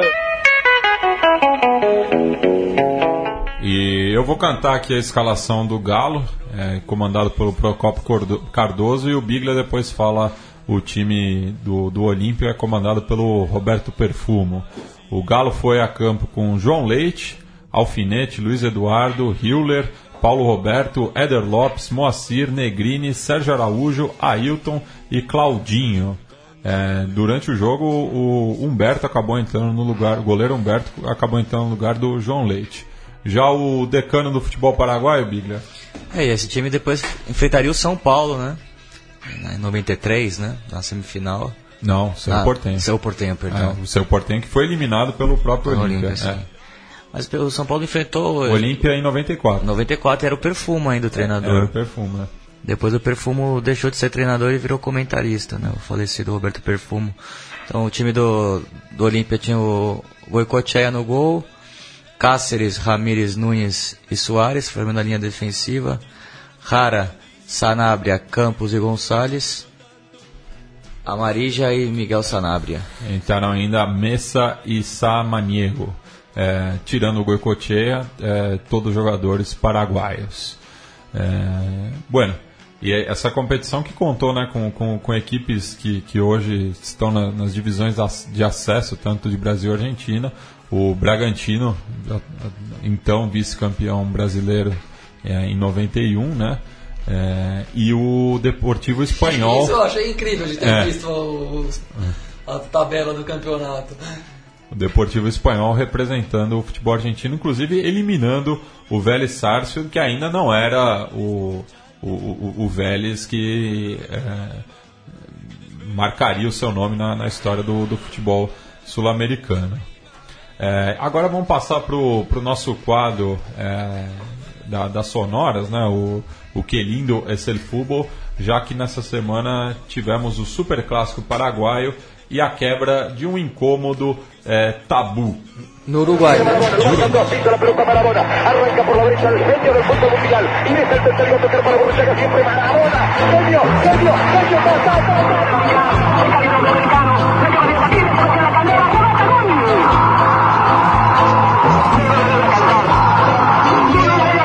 Niño listo, levántame de altura el taco. Gol, qué pena. Gol del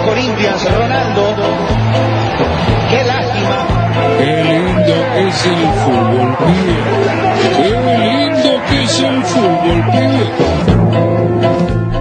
Bem, a situação era a seguinte, né? O Super Clássico Uruguaio, disputado no Estádio Centenário, o Nacional tinha um histórico recente de 12 jogos sem perder para o arquirrival, desde aquela goleada por 5 a 0 é, que o Luiz Aguiar brilhou, né? Sim. É, então, a- a- tu- tudo previa para mais um, um empate ou uma vitória tricolor, mas o Penharol que está num processo aí de, de reconstrução, né? depois de deixar uma pobre imagem na Copa Libertadores, vem trazendo jogadores identificados com o clube ou, ou até é, contratações é, acertadas, ao meu ver, né? o caso do, do, do Maxi, é, que deixou o, o News Old Boys para tentar a sorte do, do outro lado do Rio da Prata. É, já no, no final da carreira, mas o, o Penharol sabe lidar com, com os velhinhos né, ao longo da, da, da sua história. Mas é, é, é isso, né, Douglas? Sim, sim. Pro, pro Penharol foi importante, ainda mais pela uma certa crise institucional e financeira que, o- que o clube vive, de, de meses e meses de salários atrasados, até a própria venda do Nandes pro Boca teve uma certa, uma certa polêmica entre os jogadores, houve greve na, na- na- nas semanas antecedentes ao clássico e, poxa, vitória vitória carboneira para lavar a alma da torcida, para oferecer um pouco de paz e um pouco mais de, de, de- de boas perspectivas para pro, pro elenco do comandado pelo Léo Ramos e enfim da, bom é um processo de reconstrução o- a torcida meio que entendeu um pouco o problema que vive afinal são seis anos sem conseguir passar de fase em Libertadores isso cobra conta pesado mais três anos vendo o Nacional dominar os clássicos e os campeonatos nacionais e enfim foi muito importante pro, pro, pro Carboneiro, principalmente para essa retomada e principalmente pelo, pelos jogadores que tem hoje, né? É, e o Penharol é, é o atual líder é, isolado né, do, do Clausura. Tem cinco vitórias em cinco jogos, com 11 gols marcados e apenas um sofrido. Está a dois pontos do defensor, que tem quatro vitórias e um empate, justo esse na primeira rodada diante do Rampla Juniors. Então vamos ouvir, e o defensor que é o, é o campeão do Apertura, né? É, então a, a briga mesmo vai estar ali na, na, na tabela anual também. Mas vamos ouvir aí a narração de Júlio Rios, da Rádio Carve, do segundo gol do, do Penharol, que foi um gol contra, né? Aliás, essa vitória bem alô Penharol, né? Um gol de pênalti, um gol contra, Sim. mas que é, acabou né? com, com essa racha incômoda aí é, e fez o, o lado aurinegro de Montevideo sorrir durante a semana toda. Aquí va sacando la pelota Guzmán Pereira. Seguramente Nacional quiere ampararse en que ha empatado partidos o los ha ganado en el final. Peñarol no quiere que le suceda esto y va para liquidarlo. La pelota viene para Corojo. Corojo la manda sobre el segundo palo. ¡Está gol!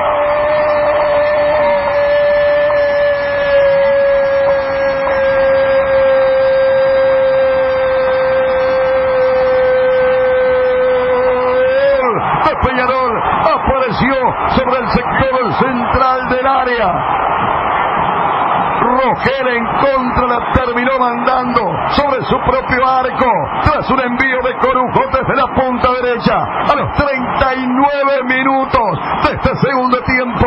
No hay mal que dure 100 años ni cuerpo que lo resista. Y Peñarol va a ser suyo este partido clásico.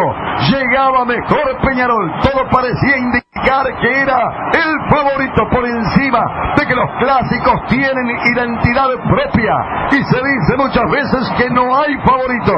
Pero Peñarol acaba de anotar el segundo tanto del partido Rogel en contra. Cuando Peñarol parece definitivamente encaminarse a una victoria que lo trepa lo más alto del torneo clausura. Bem, e foi uma semana é, muito feliz ao, ao Penharol também pela lembrança né, do centenário de nascimento do Obdúlio Varela, que apesar de não ter se, sido revelado pelo clube, né, foi, é mais uma da, das tantas crias do Montevideo Wanderers, é, mas viveu os melhores anos da sua carreira defendendo o Penharol é, e todo o Uruguai saudou né, o Negro Heffer, é, capitão da Celeste em 1950, no, no, que, na minha visão, pelo menos, foi o maior feito da história do, do futebol mundial. É, acho que o maior dos, dos capitães, dos capitães de, de Copa do Mundo, acho que o mais emblemático, que mais representa uma conquista também por todo por toda por todo o folclore que envolveu também o, o pós-jogo, né? Sim, Eu lembrei sim. de um relato do, do Galeano contando a história de quando ele até pensando pelo programa, fui caçando relatos, assim, lembrei desse do, do Galeano, que lembra daquela, daquele episódio que ele sai pelo Rio de Janeiro no pós-jogo e, e, entra num bar e encontra os torcedores chorando e sente pena, o único momento que ele sente pena pelo, pela vitória, né, por ter feito tantos brasileiros chorarem. Né. E, e, e lembra também da luta sindical dele, como... A luta sindical é, talvez é a parte chave um, que... Um ano antes, justamente. Sim, sim, sim o próprio filme Maracanaço, que, que saiu em 2014 produzido, em, produzido no Uruguai, conta um pouco essa história do que foi essa, essa greve e como teve a ação dos jogadores que eram as principais estrelas do futebol no, no país e que jogavam frequentemente pela seleção e como o Varela foi chave nesse processo de como ser um cara capaz de liderar, de ser um cara que as pessoas observam, olhavam ele e viam como líder, um cara capaz de, de, de dialogar, um cara capaz de conseguir construir uma um possível denominador comum nessa, nessa questão da época e enfim o, todas as lendas, todas as histórias, seja ele jogando no Penharol, no próprio Wanderers e na seleção, acho que dizem por si só o, o peso, a representatividade e como isso ecoa até os anos atuais. Se a gente pegar, por exemplo, o caso do tem até uma entrevista, se não me engano, sobre com que aconteceu alguns anos atrás com o Lugano, contando um pouco essa essa questão de como carrega esse legado desde a década de 30, se a gente pegar desde na SASI, mas principalmente pegando esse período dos anos 40 e 50 com o Negro Ref no, no comando. E um grande frasista também, né?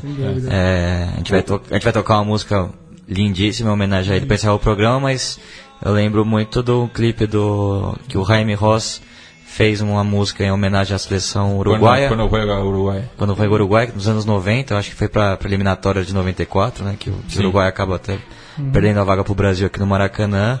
E tá ele, o Jaime Rose e o, e o Negro Refe em pleno estádio centenário, né?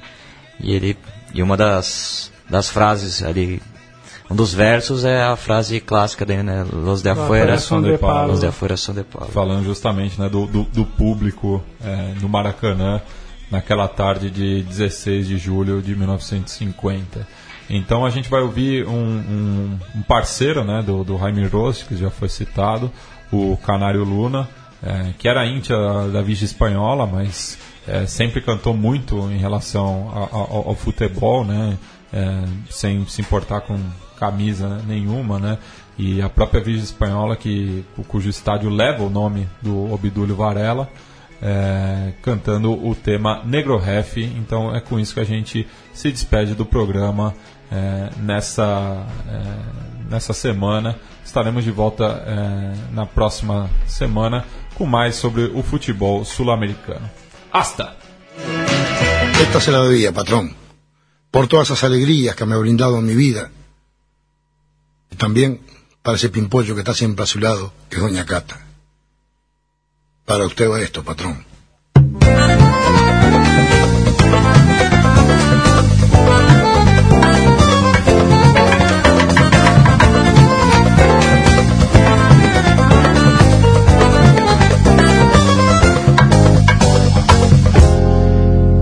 Jacinto fue calicita, Jacinto fue ilustrador y en las canchas de la vida siempre entero se jugó.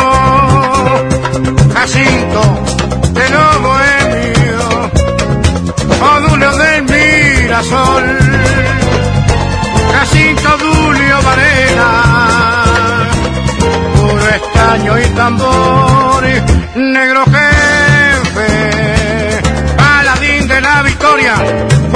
formidable centrocal.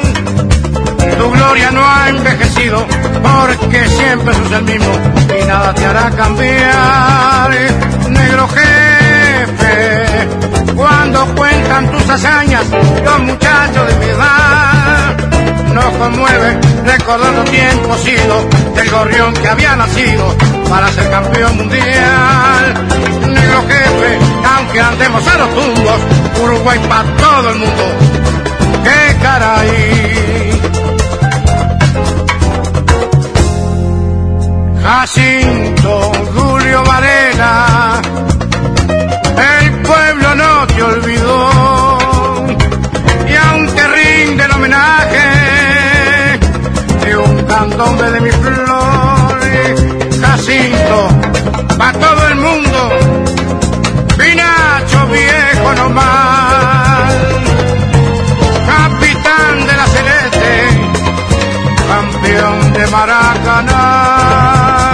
Negro jefe, paladín de la victoria, formidable centrocal.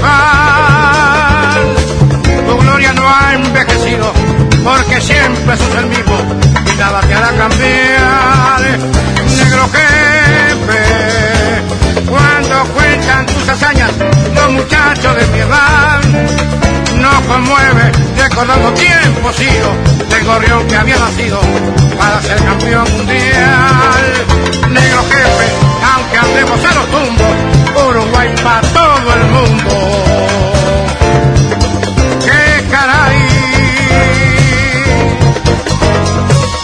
Você ouviu uma produção da Central 3. Para ouvir a programação completa, acesse central3.com.br.